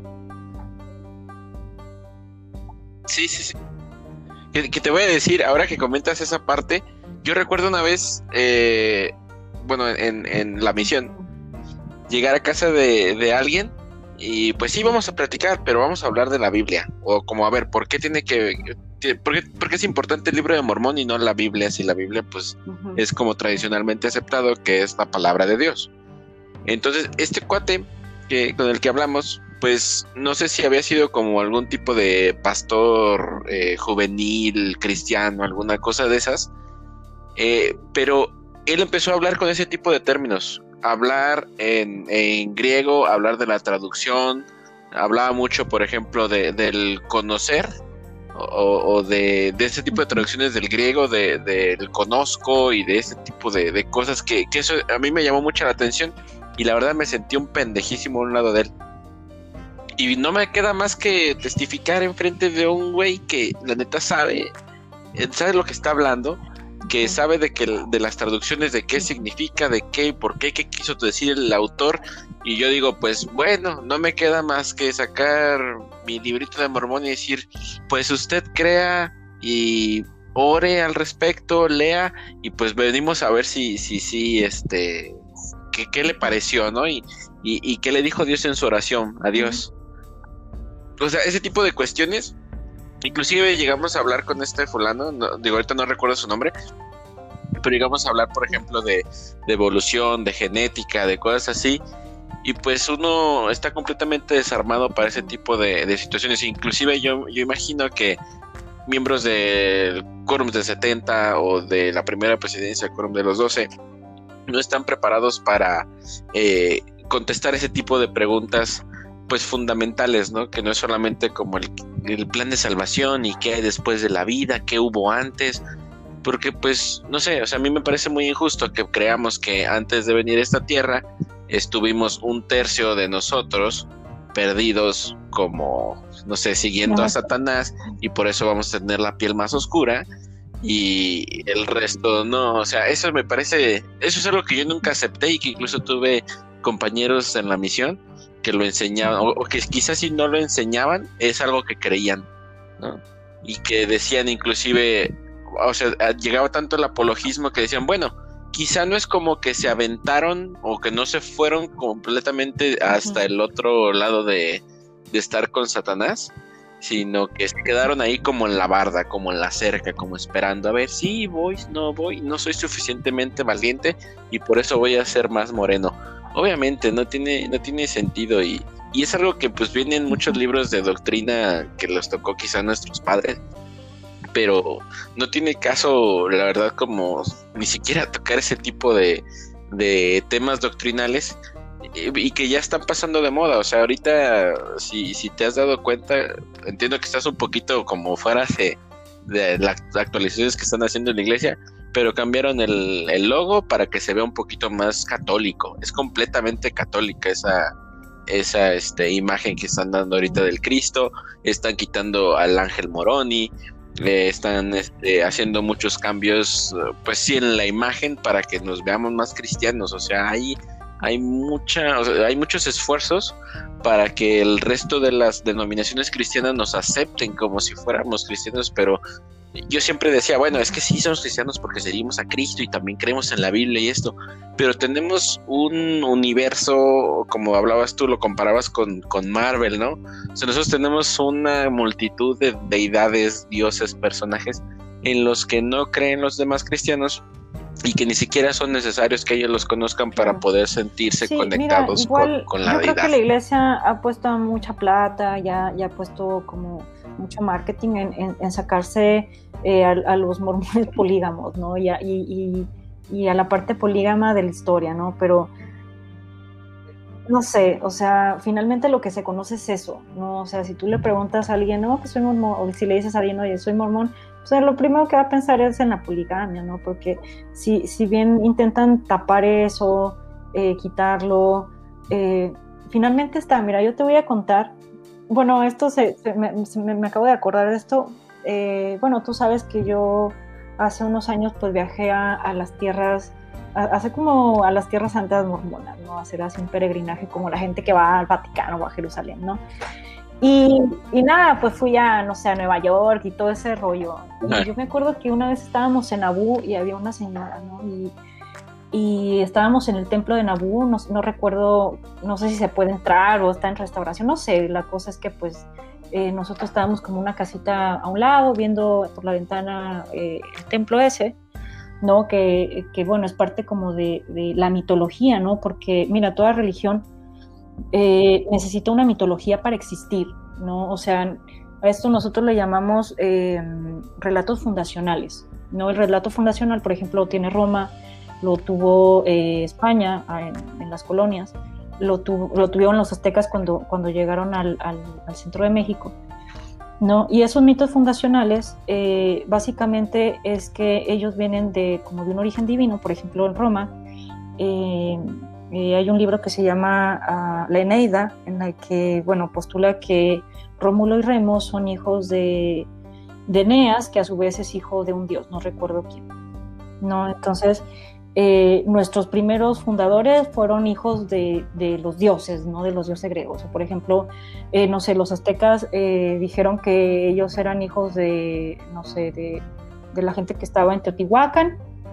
Entonces, ellos eran como la, la, la tribu escogida para, para, hacer sacrificios, para que los dioses se siguieran manteniendo, y, y ellos eran los únicos. Y cuando llegaron los aztecas, pues quemaron todos los libros sagrados de, de, la gente que ya estaba ahí, ¿no? En, en el centro de México, en, en, el lago, ¿no? Entonces, haz de cuenta que lo mismo sucede cuando, cuando un grupo de poder se quiere consolidar, ¿no? Cuando se quieren consolidar, pues obviamente hacen, pues te digo, estos mitos fundacionales en los que ellos son los elegidos para gobernar, eh, o ellos son los, los, los únicos que reciben revelación y empiezan a tener sus, sus, textos, ¿no? los textos que validan lo que ellos están diciendo, ¿no? que, que, los, que los valida, vaya como, pues como, como los portadores de la verdad o los portadores del poder o los únicos que pueden sostener al mundo mediante los sacrificios, ¿no? o los únicos que pueden hacer tal cosa. ¿no? Entonces, eh, la iglesia tiene, tiene sus mitos, ¿no? Y tiene, y tiene también eh, pues, pues toda esta mitología, ¿no? Todo este mito fundacional de que pues José Smith era el elegido, ¿no? Cuando pues él mismo se eligió, ¿no? A sí mismo. Entonces, bueno, en, en Abu se supone que el templo sí, sí. no es de la iglesia, sino de la otra iglesia, ¿no? Y la otra iglesia eh, básicamente son los hijos de José Smith, que no eran de Emma, sino de, de, de las concubinas, eh, y que ellos formaron otra religión, ¿no? Entonces que ellos son los encargados de, de, del templo y ellos son los que los, los dueños legales. Entonces ha sido ah, una ¿te, refieres, bueno, te refieres más bien al de Kirtland, ¿no? Sí, Nabu es el que tiene la copulita eh, en Illinois y el de Kirtland es el que es como una, una capillita así chiquita. No me acuerdo. La verdad es que, bueno, eh, hablando de certezas, uno, uno la verdad es que pues no, no puede hablar de certezas porque pues uno no, uno siempre habla así a, a la onda. Pero bueno, eh, total que Ajá, sí, de los primeros templos que fue fundando José Smith yendo a otros ¿no? lados, ¿no?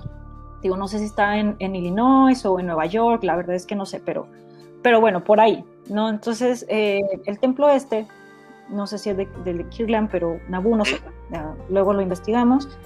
Eh, haz de cuenta que, que, bueno, se supone que los, los, los, los, los de la otra iglesia son los, los dueños, ¿no? Entonces, en ese momento yo me pregunté, en ese momento yo, pues yo tenía 20 años, ¿no?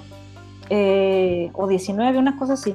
Entonces yo dije, bueno, ok, ya, pero la otra gente dice que ellos también son la iglesia verdadera y que, porque supone que ellos, ellos decían que eh, como el, el, mandato o el, el, mando, si el mando se tenía que heredar de, de, de, padre a hijo y así, ¿no? Como los faraones o como la monarquía, ¿no? Entonces eh, ellos se quedaron ahí, hicieron su propia iglesia, ¿no? Entonces como, bueno, ¿por qué, ¿por qué acá los mormones dicen que son la iglesia verdadera? Pero seguramente los otros dicen lo mismo, ¿no? Y la, la otra iglesia también dice lo mismo. Entonces, finalmente, eh, cada, cada, religión es como la portadora del, del, uso y nombre de Dios, ¿no? Como si fuera una, una marca, ¿sabes? Entonces, cada, cada, religión tiene, tiene un Dios distinto, cada quien se cree dueño de la verdad.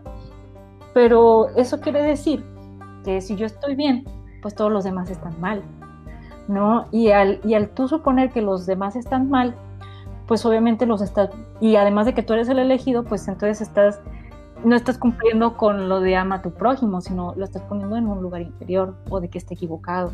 No, por ejemplo, dejas de ir a la capilla y es como que, ah, él dejó de ir a la capilla, está equivocado, está en la, está en la maldad, o sea, Satanás lo tentó, o sea, básicamente te sales de ahí y, y, ya eres tentado de Satanás, ¿no? Entonces es como muy interesante cómo es que las religiones se han puesto a sí mismas como portadas de la verdad, vente para acá, acá nosotros te vamos a dar la certeza, lo que te decía hace rato, ¿no?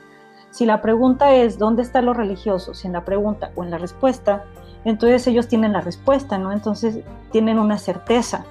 Entonces ahí vamos como, como, como otro lugar que también es muy interesante. Si ellos tienen la certeza, entonces ellos no creen en Dios, porque eh, son antónimos. O sea, creer significa no saber algo. ¿Sabes cómo? O sea, entonces ellos saben que Dios existe, pero ¿cómo pueden saberlo?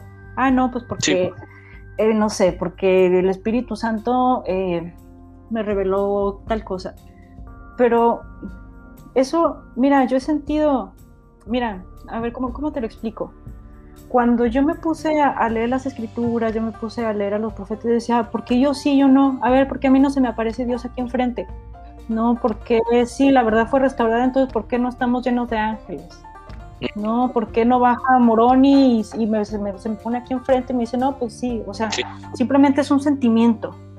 Pero pues yo siempre tengo sentimientos, ¿no? También cuando estoy, estoy enamorada, pues siento cosas bien chidas, ¿no? Sí. Entonces, o sea, yo dije, va a ver, ¿por, qué no? O sea, ¿por, ¿por, qué no se me presenta enfrente de Dios, Jesucristo? ¿Por qué no bajan? ¿No? Entonces, finalmente, si, si, si la gente cree en Dios, más bien, los mormones no creen en Dios, saben, saben de Dios. Entonces, si saben de Dios, te limitan la búsqueda. ¿Por qué? Porque ellos son la respuesta, ¿no? Y hasta donde, hasta donde yo sé, Dios, la religión, es una búsqueda, ¿no? Es una búsqueda de uno mismo, de, de, la verdad que a la fecha no creo que exista, ¿no? Eh, y ellos tienen la respuesta a todas las preguntas que tienes, ¿no? Y, te cortan la posibilidad de saberlo por ti mismo. Cuando ellos mismos te dicen, ah, ya, quiero que lo sepas por ti, por ti, por ti solo y haz una oración y el Espíritu Santo se te va a revelar. Pero lo que te revele es sobre nosotros, ¿no? Entonces, a eso nosotros le llamamos sintaxis de pensamiento. Es decir, a los muchachos que van a la iglesia, no, que van a la misión, se les presentan pruebas, no situaciones difíciles que las sortean bien y salen bien. Pero eso es lo normal de la vida, ¿no? O sea, que estés ante una situación difícil y de repente eh, después de esa situación difícil salgas bien y hayas aprendido algo. Pero en la sintaxis de la misión, en la, en la sintaxis de la iglesia, eso solamente te dice que Dios, que es un milagro, ¿no? Entonces, como que siempre todo está bajo la sintaxis de la iglesia, ¿no? O sea, no puede ser que, no sé, sientas bonito porque tu, cerebro liberó dopamina. No, no, es el Espíritu Santo diciéndote, diciéndote que te tienes que convertir, ¿no? Entonces, la búsqueda que, que, primero te dicen, ¿sabes qué? Ve y busca a Dios, ve y sigue a Dios, se convierte en un, no, no, ya lo encontraste, vente para acá, ¿no? Entonces, no sé, o sea, como, como que todas esas experiencias maravillosas que uno puede tener a lo largo de la vida, te las cortan diciendo, bueno, pero es que es por Dios, ¿no? ¿Te pasa algo bueno? Ah, es por Dios. ¿Te pasa algo malo? Ah, es por tu culpa, ¿no? Entonces, o sea, yo también hice bien las cosas, ¿no? O sea, si yo estudié un montón, si yo me esforcé un montón, no fue porque vino, no sé, el ángel Morón y lo hizo por mí, no, lo hice yo, ¿no? Entonces, dime. Sí.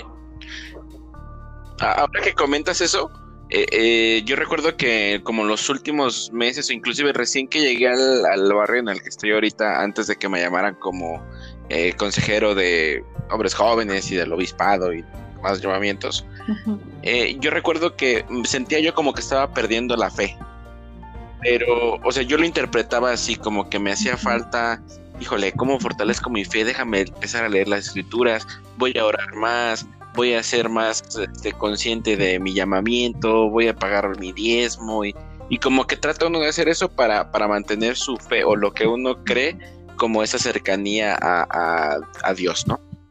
Entonces, yo estaba pensando como, bueno, ¿cuál es el límite? ¿Qué, tanto es lo que yo tengo que aprender como para decir, ahora sí ya estoy completo, ya estoy en una comunicación con, con Dios y, ya, o sea, no necesito nada más. Hay gente que quizá, y creo que esto es una, una cuestión que pasa con muchos miembros, como que tienen cierta insatisfacción espiritual porque tú llegas a un conocimiento de la iglesia, de que vas al templo, de que eres obrero, de que lees todas las escrituras, lees las leonas, te aventas las, las maratones completas, los cinco horas de conferencia general cada seis meses y esperas más, ¿no? Pero siempre es lo mismo, te das cuenta de que siempre es, este, hermanos y hermanas, este, mi nietecito tuvo un problema y falleció y pues tan hermosa su funeral y estas cosas, ¿no? Como, eh, como si eso en verdad te fuera a ti a, ayudar a, crecer como persona y solamente estás en una cámara de eco repitiendo una y otra y otra vez.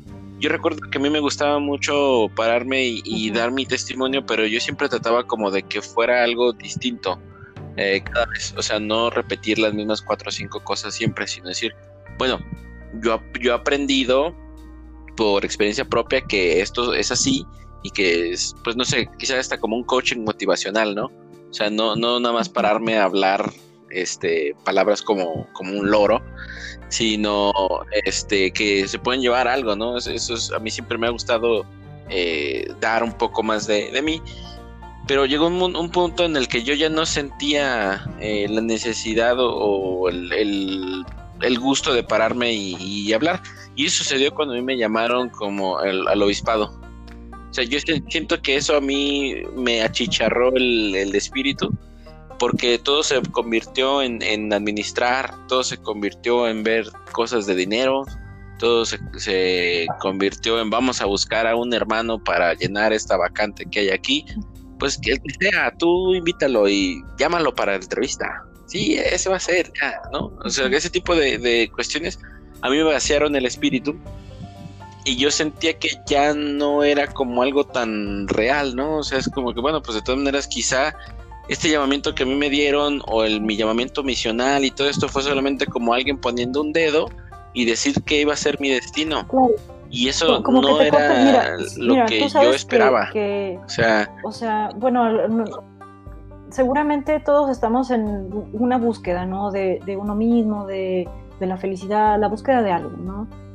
Porque, porque eso es parte del ser humano, ¿no? Siempre estamos eh, en movimiento, ¿no? Siempre nos estamos siendo otra persona, siempre, ¿no? O sea, yo ya no soy la que fui hace tres años porque vamos aprendiendo, etcétera. Entonces, digo, yo creo que también, también no sé, lo, lo espiritual, si tú quieres, ¿no? Hablando ya como en, término, como en esos términos, siempre es una búsqueda, ¿no?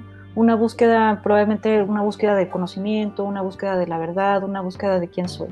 ¿no? Entonces, al, al, tú ya encontrarla y que te la den en el plato, la dejas de buscar, ¿no? Y eso finalmente crea una insatisfacción porque finalmente no la encuentras, ¿no?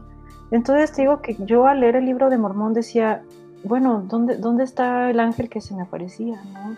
¿Dónde está la revelación? O sea, yo por ser mujer, ¿qué, qué, qué está pasando? Yo por ser mujer no, no puedo, ¿no?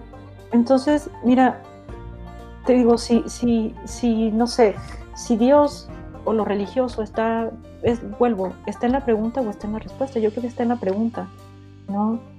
¿Qué, qué después? ¿Qué sigue? ¿Qué esto? Y, y al darte las respuestas hechas sin, sin tú buscarlas desde, ti mismo o, de tu nivel de experiencia o de pensamiento, finalmente te digo, te cortan, te cortan lo que eres en realidad, ¿no? Porque te tratan de uniformar en, en un molde en el que si te sales de ahí sientes culpa, y yo creo que, no sé, la, realización, no sé, individual, tiene que ver también con, con, el disfrute de, de, tu cuerpo, de las experiencias, de lo que haces, de lo que eres. Y cuando estás dentro de una religión, finalmente eres lo que el otro te dice, lo que el otro te dice que tienes que ser.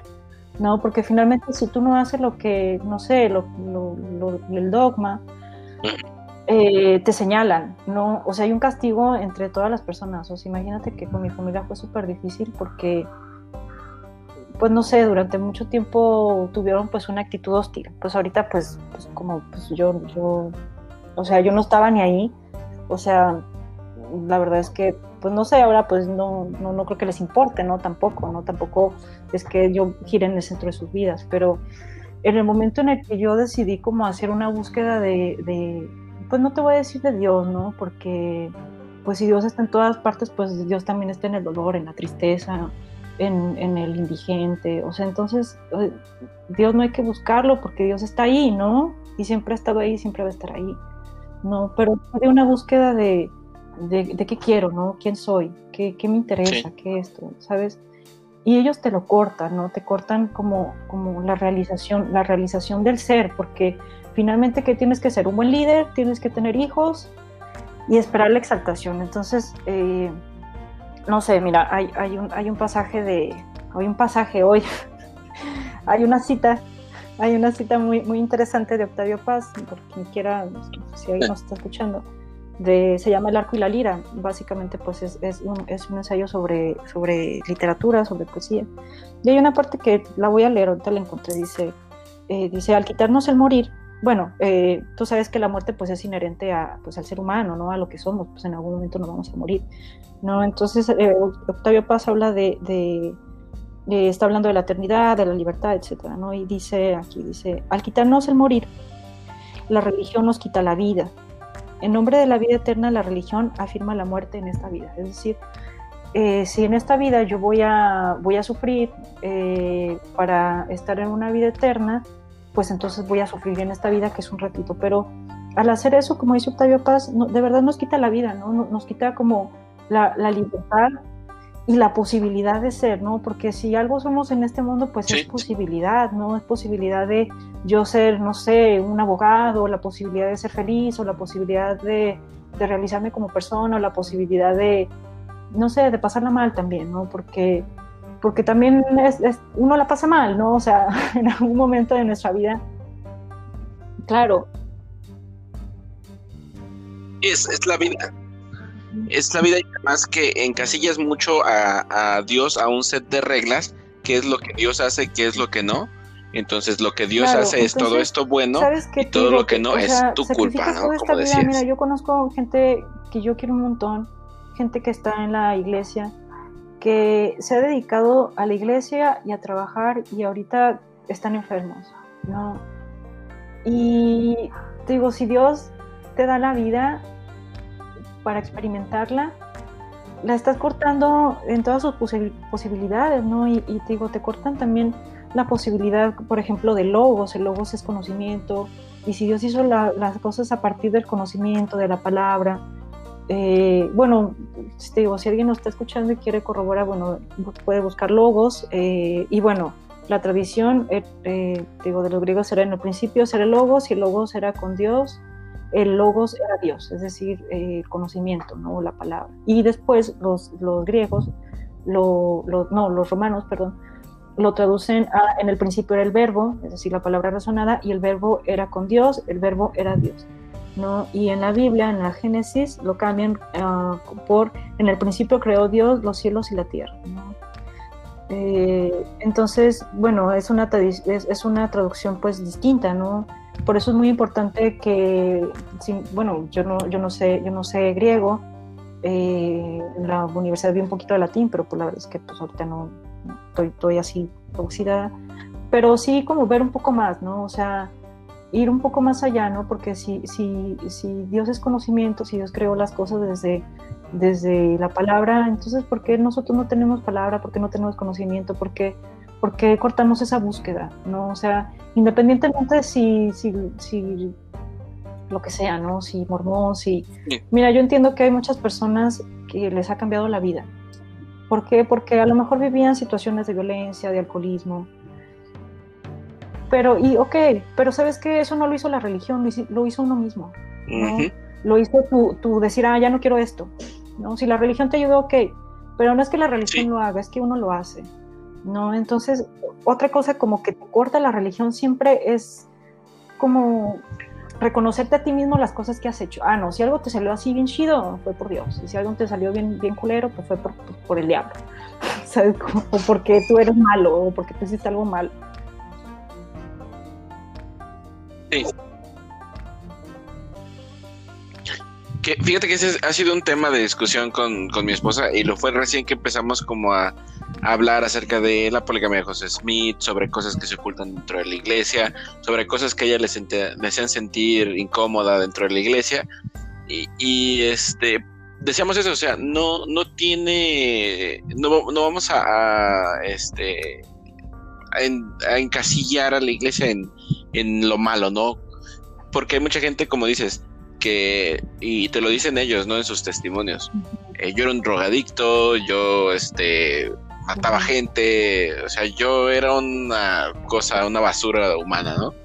Pero gracias a la iglesia pasó esto y esto, ¿no? Y está bien. O sea, hay gente que en verdad tiene una rehabilitación completa de su ser en base a lo que le, enseña la, iglesia y está bien. Pero hay gente que no tiene esa necesidad, sino que necesita, no sé, afecto, cariño, apoyo eh, humano de, de otra manera que lo puede llegar a obtener no necesariamente dentro de la iglesia. Porque si la iglesia fuera la única salida, habría filas de gente queriendo bautizarse en la, en la iglesia. no es la única solución. Mira, finalmente, ni es la panacea de todo, aunque te eh, quieran vender así. En momento yo fui a una iglesia, a una iglesia X, ¿no? Entonces, eh, yo, yo me pregunté, dije, bueno, las religiones te roban plata y que el diezmo te manipulan y como todo, como todo eso que todo mundo sabe, ¿no? De que está bien mal. Pero yo después dije, bueno, pero tiene que haber algo más, ¿no? No, no es que te vendan, no sé, eh, pomada invisible, no, sino que yo creo que apelan a, a ese sentimiento de, mira, todos en algún momento hemos sentido así que nos desbordamos de felicidad o nos desbordamos así de, amor o, que sentimos así como que flotamos, ¿sabes? Y, yo creo que las religiones explotan ese sentimiento de búsqueda, ese sentimiento de, probablemente de vacío, ¿no? De, vacío existencial que, que mira, es, normal, ¿no? O sea, o ese sentimiento de tristeza, etcétera. Entonces, o sea, yo no te digo que la religión sea mala, yo te digo que obviamente, eh, no sé, apela a algo que es inherente del ser humano, ¿no? Digo, una búsqueda, la posibilidad de ser, el sentimiento de lo sagrado, ¿no? Porque, o sea, obviamente primero existió el sentimiento de lo sagrado y después pusieron religiones, ¿no?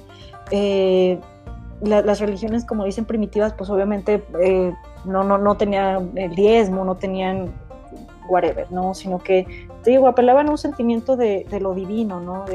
No de lo divino, de lo sagrado quizá. ¿no? Porque cuando tú te sales de una religión o gente que no tiene alguna religión, siempre eh, utiliza como la jerga de, lo religioso, por ejemplo, no sé, en el fútbol, el ídolo, o la gente se pone a rezar, ay, por favor, que anoten gol. ¿No? Entonces, digo, son, son cosas que, que, salen, ¿no? De, la religión. Y, pero, pues bueno, lo explotan, ¿no? Y, bueno, también, eh, no sé si, cómo andamos de tiempo, pero igual un comentario muy interesante eh, para la gente que, nos quiere escuchar o que nos escuche, o si alguien nos escucha, no sé, la religión viene de dos verbos, de, latín obviamente, ¿no? Eh, y es, eh, ay, bueno, se pueden conseguir un diccionario etimológico, ¿no? Y en el diccionario etimológico pues te da una explicación de, pues de la raíz, ¿no? De, pues de las palabras, tampoco es un conocimiento así como, pues como que tengas que tener un doctorado, ¿no? Sino que pues no, claro que no. Eres una bruja, Raquel. Oye, no, si fuera bruja, mm, me hago una religión y mira, gano mucha, mucha, mucha plata. bueno, pero si te digo, religión viene de dos verbos. Me invitas. Re, que, es como en español, re es, es, eh, es, un, es un sufijo, no, prefijo, perdón, es un prefijo de intensidad. Por ejemplo, estás re güey, ¿no? estás muy güey. ¿no? No sé si podemos decir groserías en este podcast. Ah, ok. Ok, ya, listo. Sí, sí, sí. Em, Está marcado como explícito, en no nos censura. Y ligare, no religare. Ese es como el verbo, la palabra compuesta. Eh, y bueno, eh, re es de intensidad y ligare, eh, pues, ligar, no amarrar, sujetar. Entonces, eh, bueno, eh, básicamente religión es amarrar, amarrar a algo. ¿No? En, la, antigua, Roma había muchos rituales que estaban como relacionados con los muchos dioses que tenía, el panteón romano, ¿no? Por ejemplo, eh, no sé, Zeus, Poseidón, todos esos.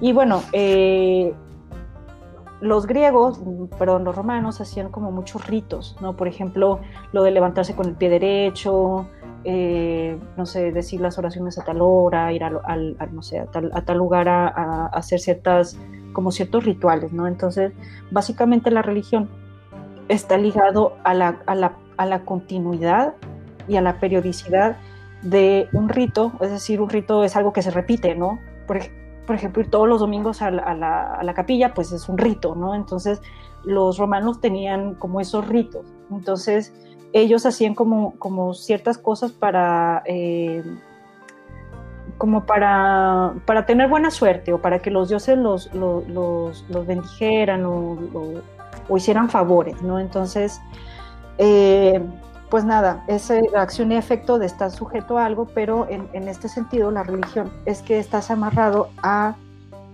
pues a Dios, ¿no? O estás amarrado a, algún rito. Mira, de hecho aquí hay, un diccionario etimológico que, lo busqué.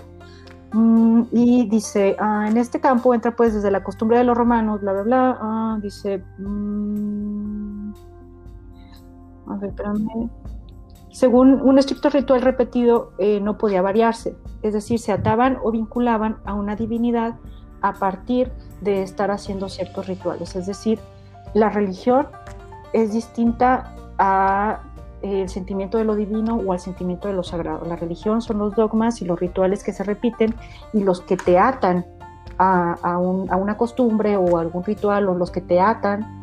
Eh, algo y pues obviamente pues el sentimiento de lo divino es totalmente distinto, ¿no? Entonces yo creo que algo malo que tiene, no sé si todas las religiones, pero sí la mayoría, es que como que siempre hay un, un, un trámite burocrático para llegar a Dios, es decir, tú no puedes llegar a Dios por ti mismo, tienes que llegar a partir del obispo o tienes que llegar a partir de, no sé, de, que pagues los dientes. O sea, entonces te, cortan ese sentimiento de, estar ligado, ¿no? En, un sentido más profundo, de estar ligado a Dios, ¿no? De estar ligado a, eh, a, la divinidad, ¿no? A la divinidad que, no sé, que a lo mejor uno cree que, lo creó, ¿no? Porque pues alguien, quien, o sea, la gente puede creer lo que quiera, ¿no? O sea, puede creer que nacimos de, no sé, de lodo, puede creer que, que lo que sea, ¿no? O sea, vivimos en una sociedad en la que está bien creer lo que uno quiera, ¿no? O sea, pero la religión como que monopoliza, ¿no?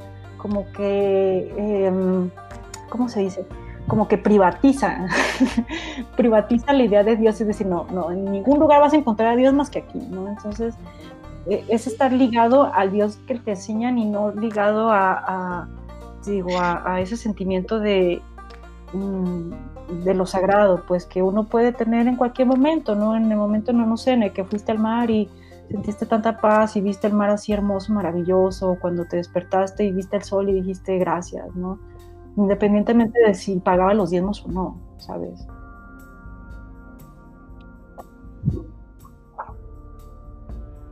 Sí, sí, completamente. Y eso también te hace pensar en, el fervor que puede tener la gente a ese tipo de, rituales, de, ritos, eh, que te, lleva a cosas tan horribles como las cruzadas, como el exterminio de personas eh, a causa de Dios, ¿no? O sea, eso no debe haber, no debe haber existido. Creo que es uno de los errores de, de la humanidad, ¿no? Como tanto como este especie, como, no sé, eh, estamos cayendo, creo que sí, en, en, una cuestión que, que, quizás celebran mucho los ateos, de que el mundo sería mejor sin religiones y estas cosas, pero también tiene esa parte, ¿no? De que culturalmente se conservan muchas cosas, como dices, desde la época de los romanos, ¿no? Hay algunas tradiciones que en nuestras culturas todavía están muy presentes o te vas a las religiones asiáticas en donde la gente medita, la gente tiene un contacto más directo con el resto de la sociedad. O sea, si tú comparas una sociedad este, japonesa o, no sé, tibetana, china, inclusive los, los hindús, sus niveles de crimen, violencia, maltrato, digo, ah, como nosotros lo, lo comprendemos, son diametralmente opuestos a lo que tenemos nosotros pero es quizá también por ese tipo de, este, manera en la que ellos entienden la religión, la deidad, la espiritualidad, ¿no? Como decías, no es lo mismo tener una religión a, la, la espiritualidad o el contacto con, con lo divino, con lo sagrado, o con lo que sea que uno cree, ¿no? En el, en el monstruo de, de pasta con sí, bueno, es que religión de pastafaris estos, o sea, hay gente que, no sé, le tiene una cara ese rollo. Mira, mira, sí, o sea, y mira, ¿sabes qué? Yo creo que eh. ya, ok, mira, la iglesia te da pautas, ok, ya lo entiendo, mira, eh, de hecho, mi mamá vive en una colonia así súper fea, ¿no? Y una vez eh, llegó un niño, ¿no? Así un niñito, no sé, siete años, y nos dio un volante, un, un flyer y en el volante pues decía algo así como busca a Cristo. Yo decía, mira mamá, estos niños les enseñan la culpa. Y me dijo mi mamá, mira, ¿sabes qué? En esta colonia es mejor ser religioso y que a los niños les enseñen sobre religión a que caigan en las drogas. Porque te digo, de verdad es una colonia súper, súper, súper fea, súper conflictiva. A las 3 de la tarde tú vas caminando y te encuentras ahí un drogadito, ¿no? Entonces, eh, te digo, o sea, te dan pautas, ¿no? Pero mira, por ejemplo, mi esposo, mi esposo, él, dice que, que, es ateo, ¿no? Pero pues es una buena persona, ¿no? O sea, entonces yo, le digo, bueno, o sea, ¿cómo, cómo si en algún momento pues, yo tuviera hijos, ¿no?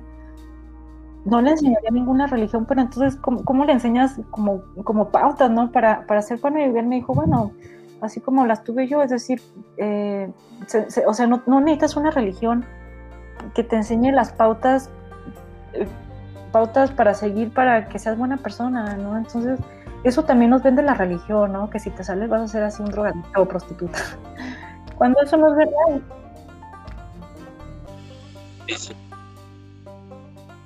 Les vas a.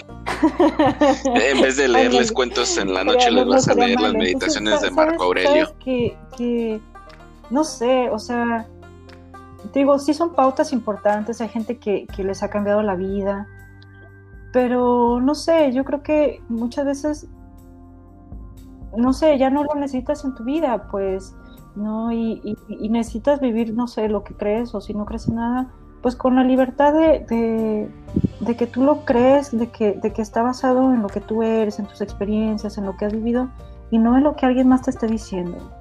No, porque eso a la larga es, es imponerte, es una dictadura, ¿no? ahorita que está muy de moda los regímenes totalitarios, eh, que alguien te, lo esté imponiendo, ¿no? Porque, no sé, digo, eso te corta, te corta, te corta como ser humano, te corta, digo, la, posibilidad de, de hacerlo cualquier cosa, ¿no? Y, y también eso te lleva a juzgar al otro, y la verdad es que uno no sabe en qué está el otro. Sí. ¿No? Imagínate que yo cuando, bueno, te conté, ¿no? Yo me fui a Guanajuato a, era profe. Y pues yo ahí estuve pues en, un ranchito con los niños, ¿no? pues no niños, eran, eran, eran gente de preparatoria, ¿no? Pero pues como vivían así, como bien aislados, entonces pues sí tenían como, pues no sé, eran como inocentes, ¿no? Tenían como una edad mental menor a la gente de la ciudad. Entonces se da cuenta que cuando, cuando yo volvía, en mi familia como que no podían creer que me pudiera ir bien después de estar tantos años fuera de la iglesia, ¿no?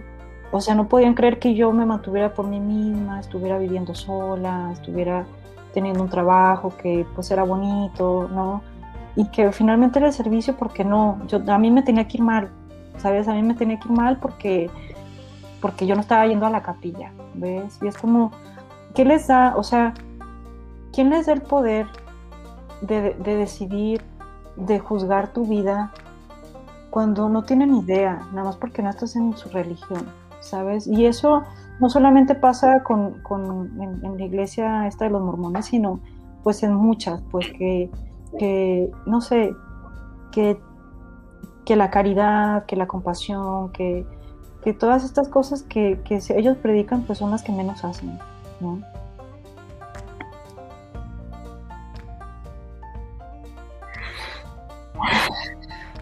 Sí.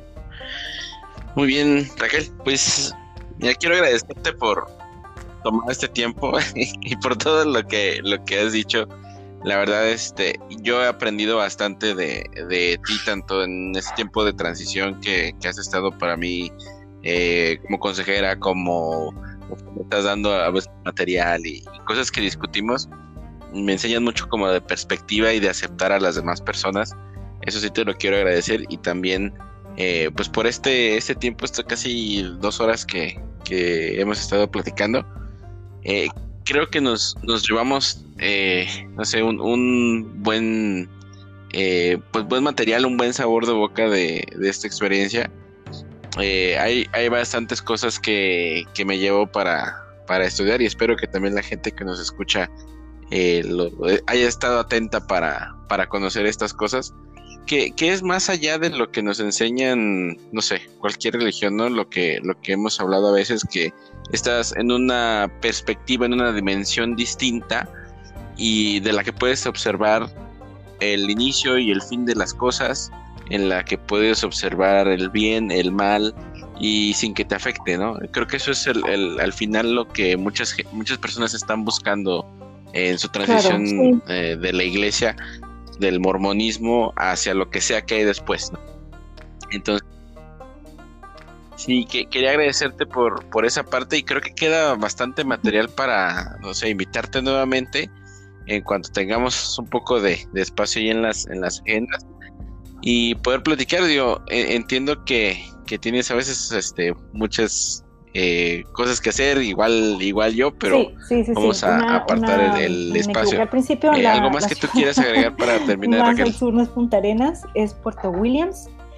Eh, te digo, Punta Arenas hace mucho que es una ciudad, pero la, la, más al sur, la más al sur es Puerto Williams. ¿no? Puerto Williams igual tiene, no sé, está la Marina chilena.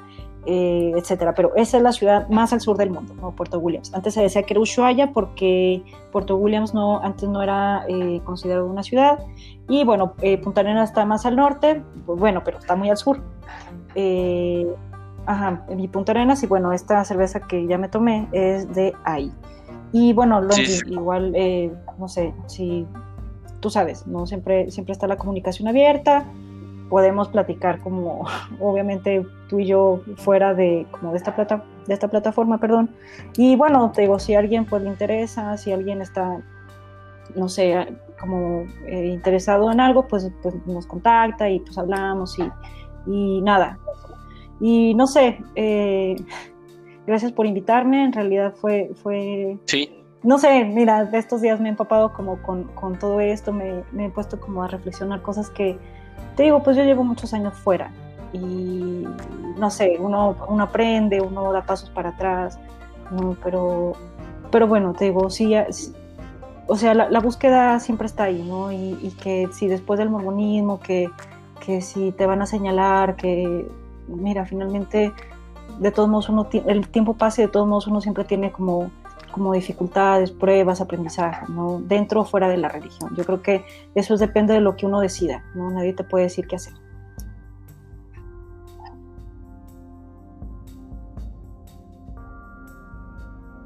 Sí, claro. A eso me recuerda una, una frase que llegué a, leer hace poco eh, sobre que no te, no te preocupes por la gente a la que, bueno, no, sé exactamente cómo sería la, la traducción, Uh, people you outgrow, o sea, gente a la que ya has dejado atrás, o sea, que tú has crecido más que ellos, no te preocupes por las cosas que, ellos eh, dicen. Y sí, aprovechando también para invitarles a que, eh, bueno, a recordarles que ya estamos también disponibles en Spotify, en uh, podcast de Google, podcast de Apple y en la página de Facebook, si nos buscan como Whiskey y Colo, vamos a dejar un espacio ahí para que puedan poner comentarios de voz. Es un link, ustedes solamente graban sus comentarios. Eh, estamos libres, vamos a escucharlos, vamos a ponerlos aquí también. Eh, si hay oportunidad, los, los discutimos. Eh, para que tengan ustedes también eh, participación aquí dentro del, podcast. Y pues salud, Raquel, muchas gracias nuevamente.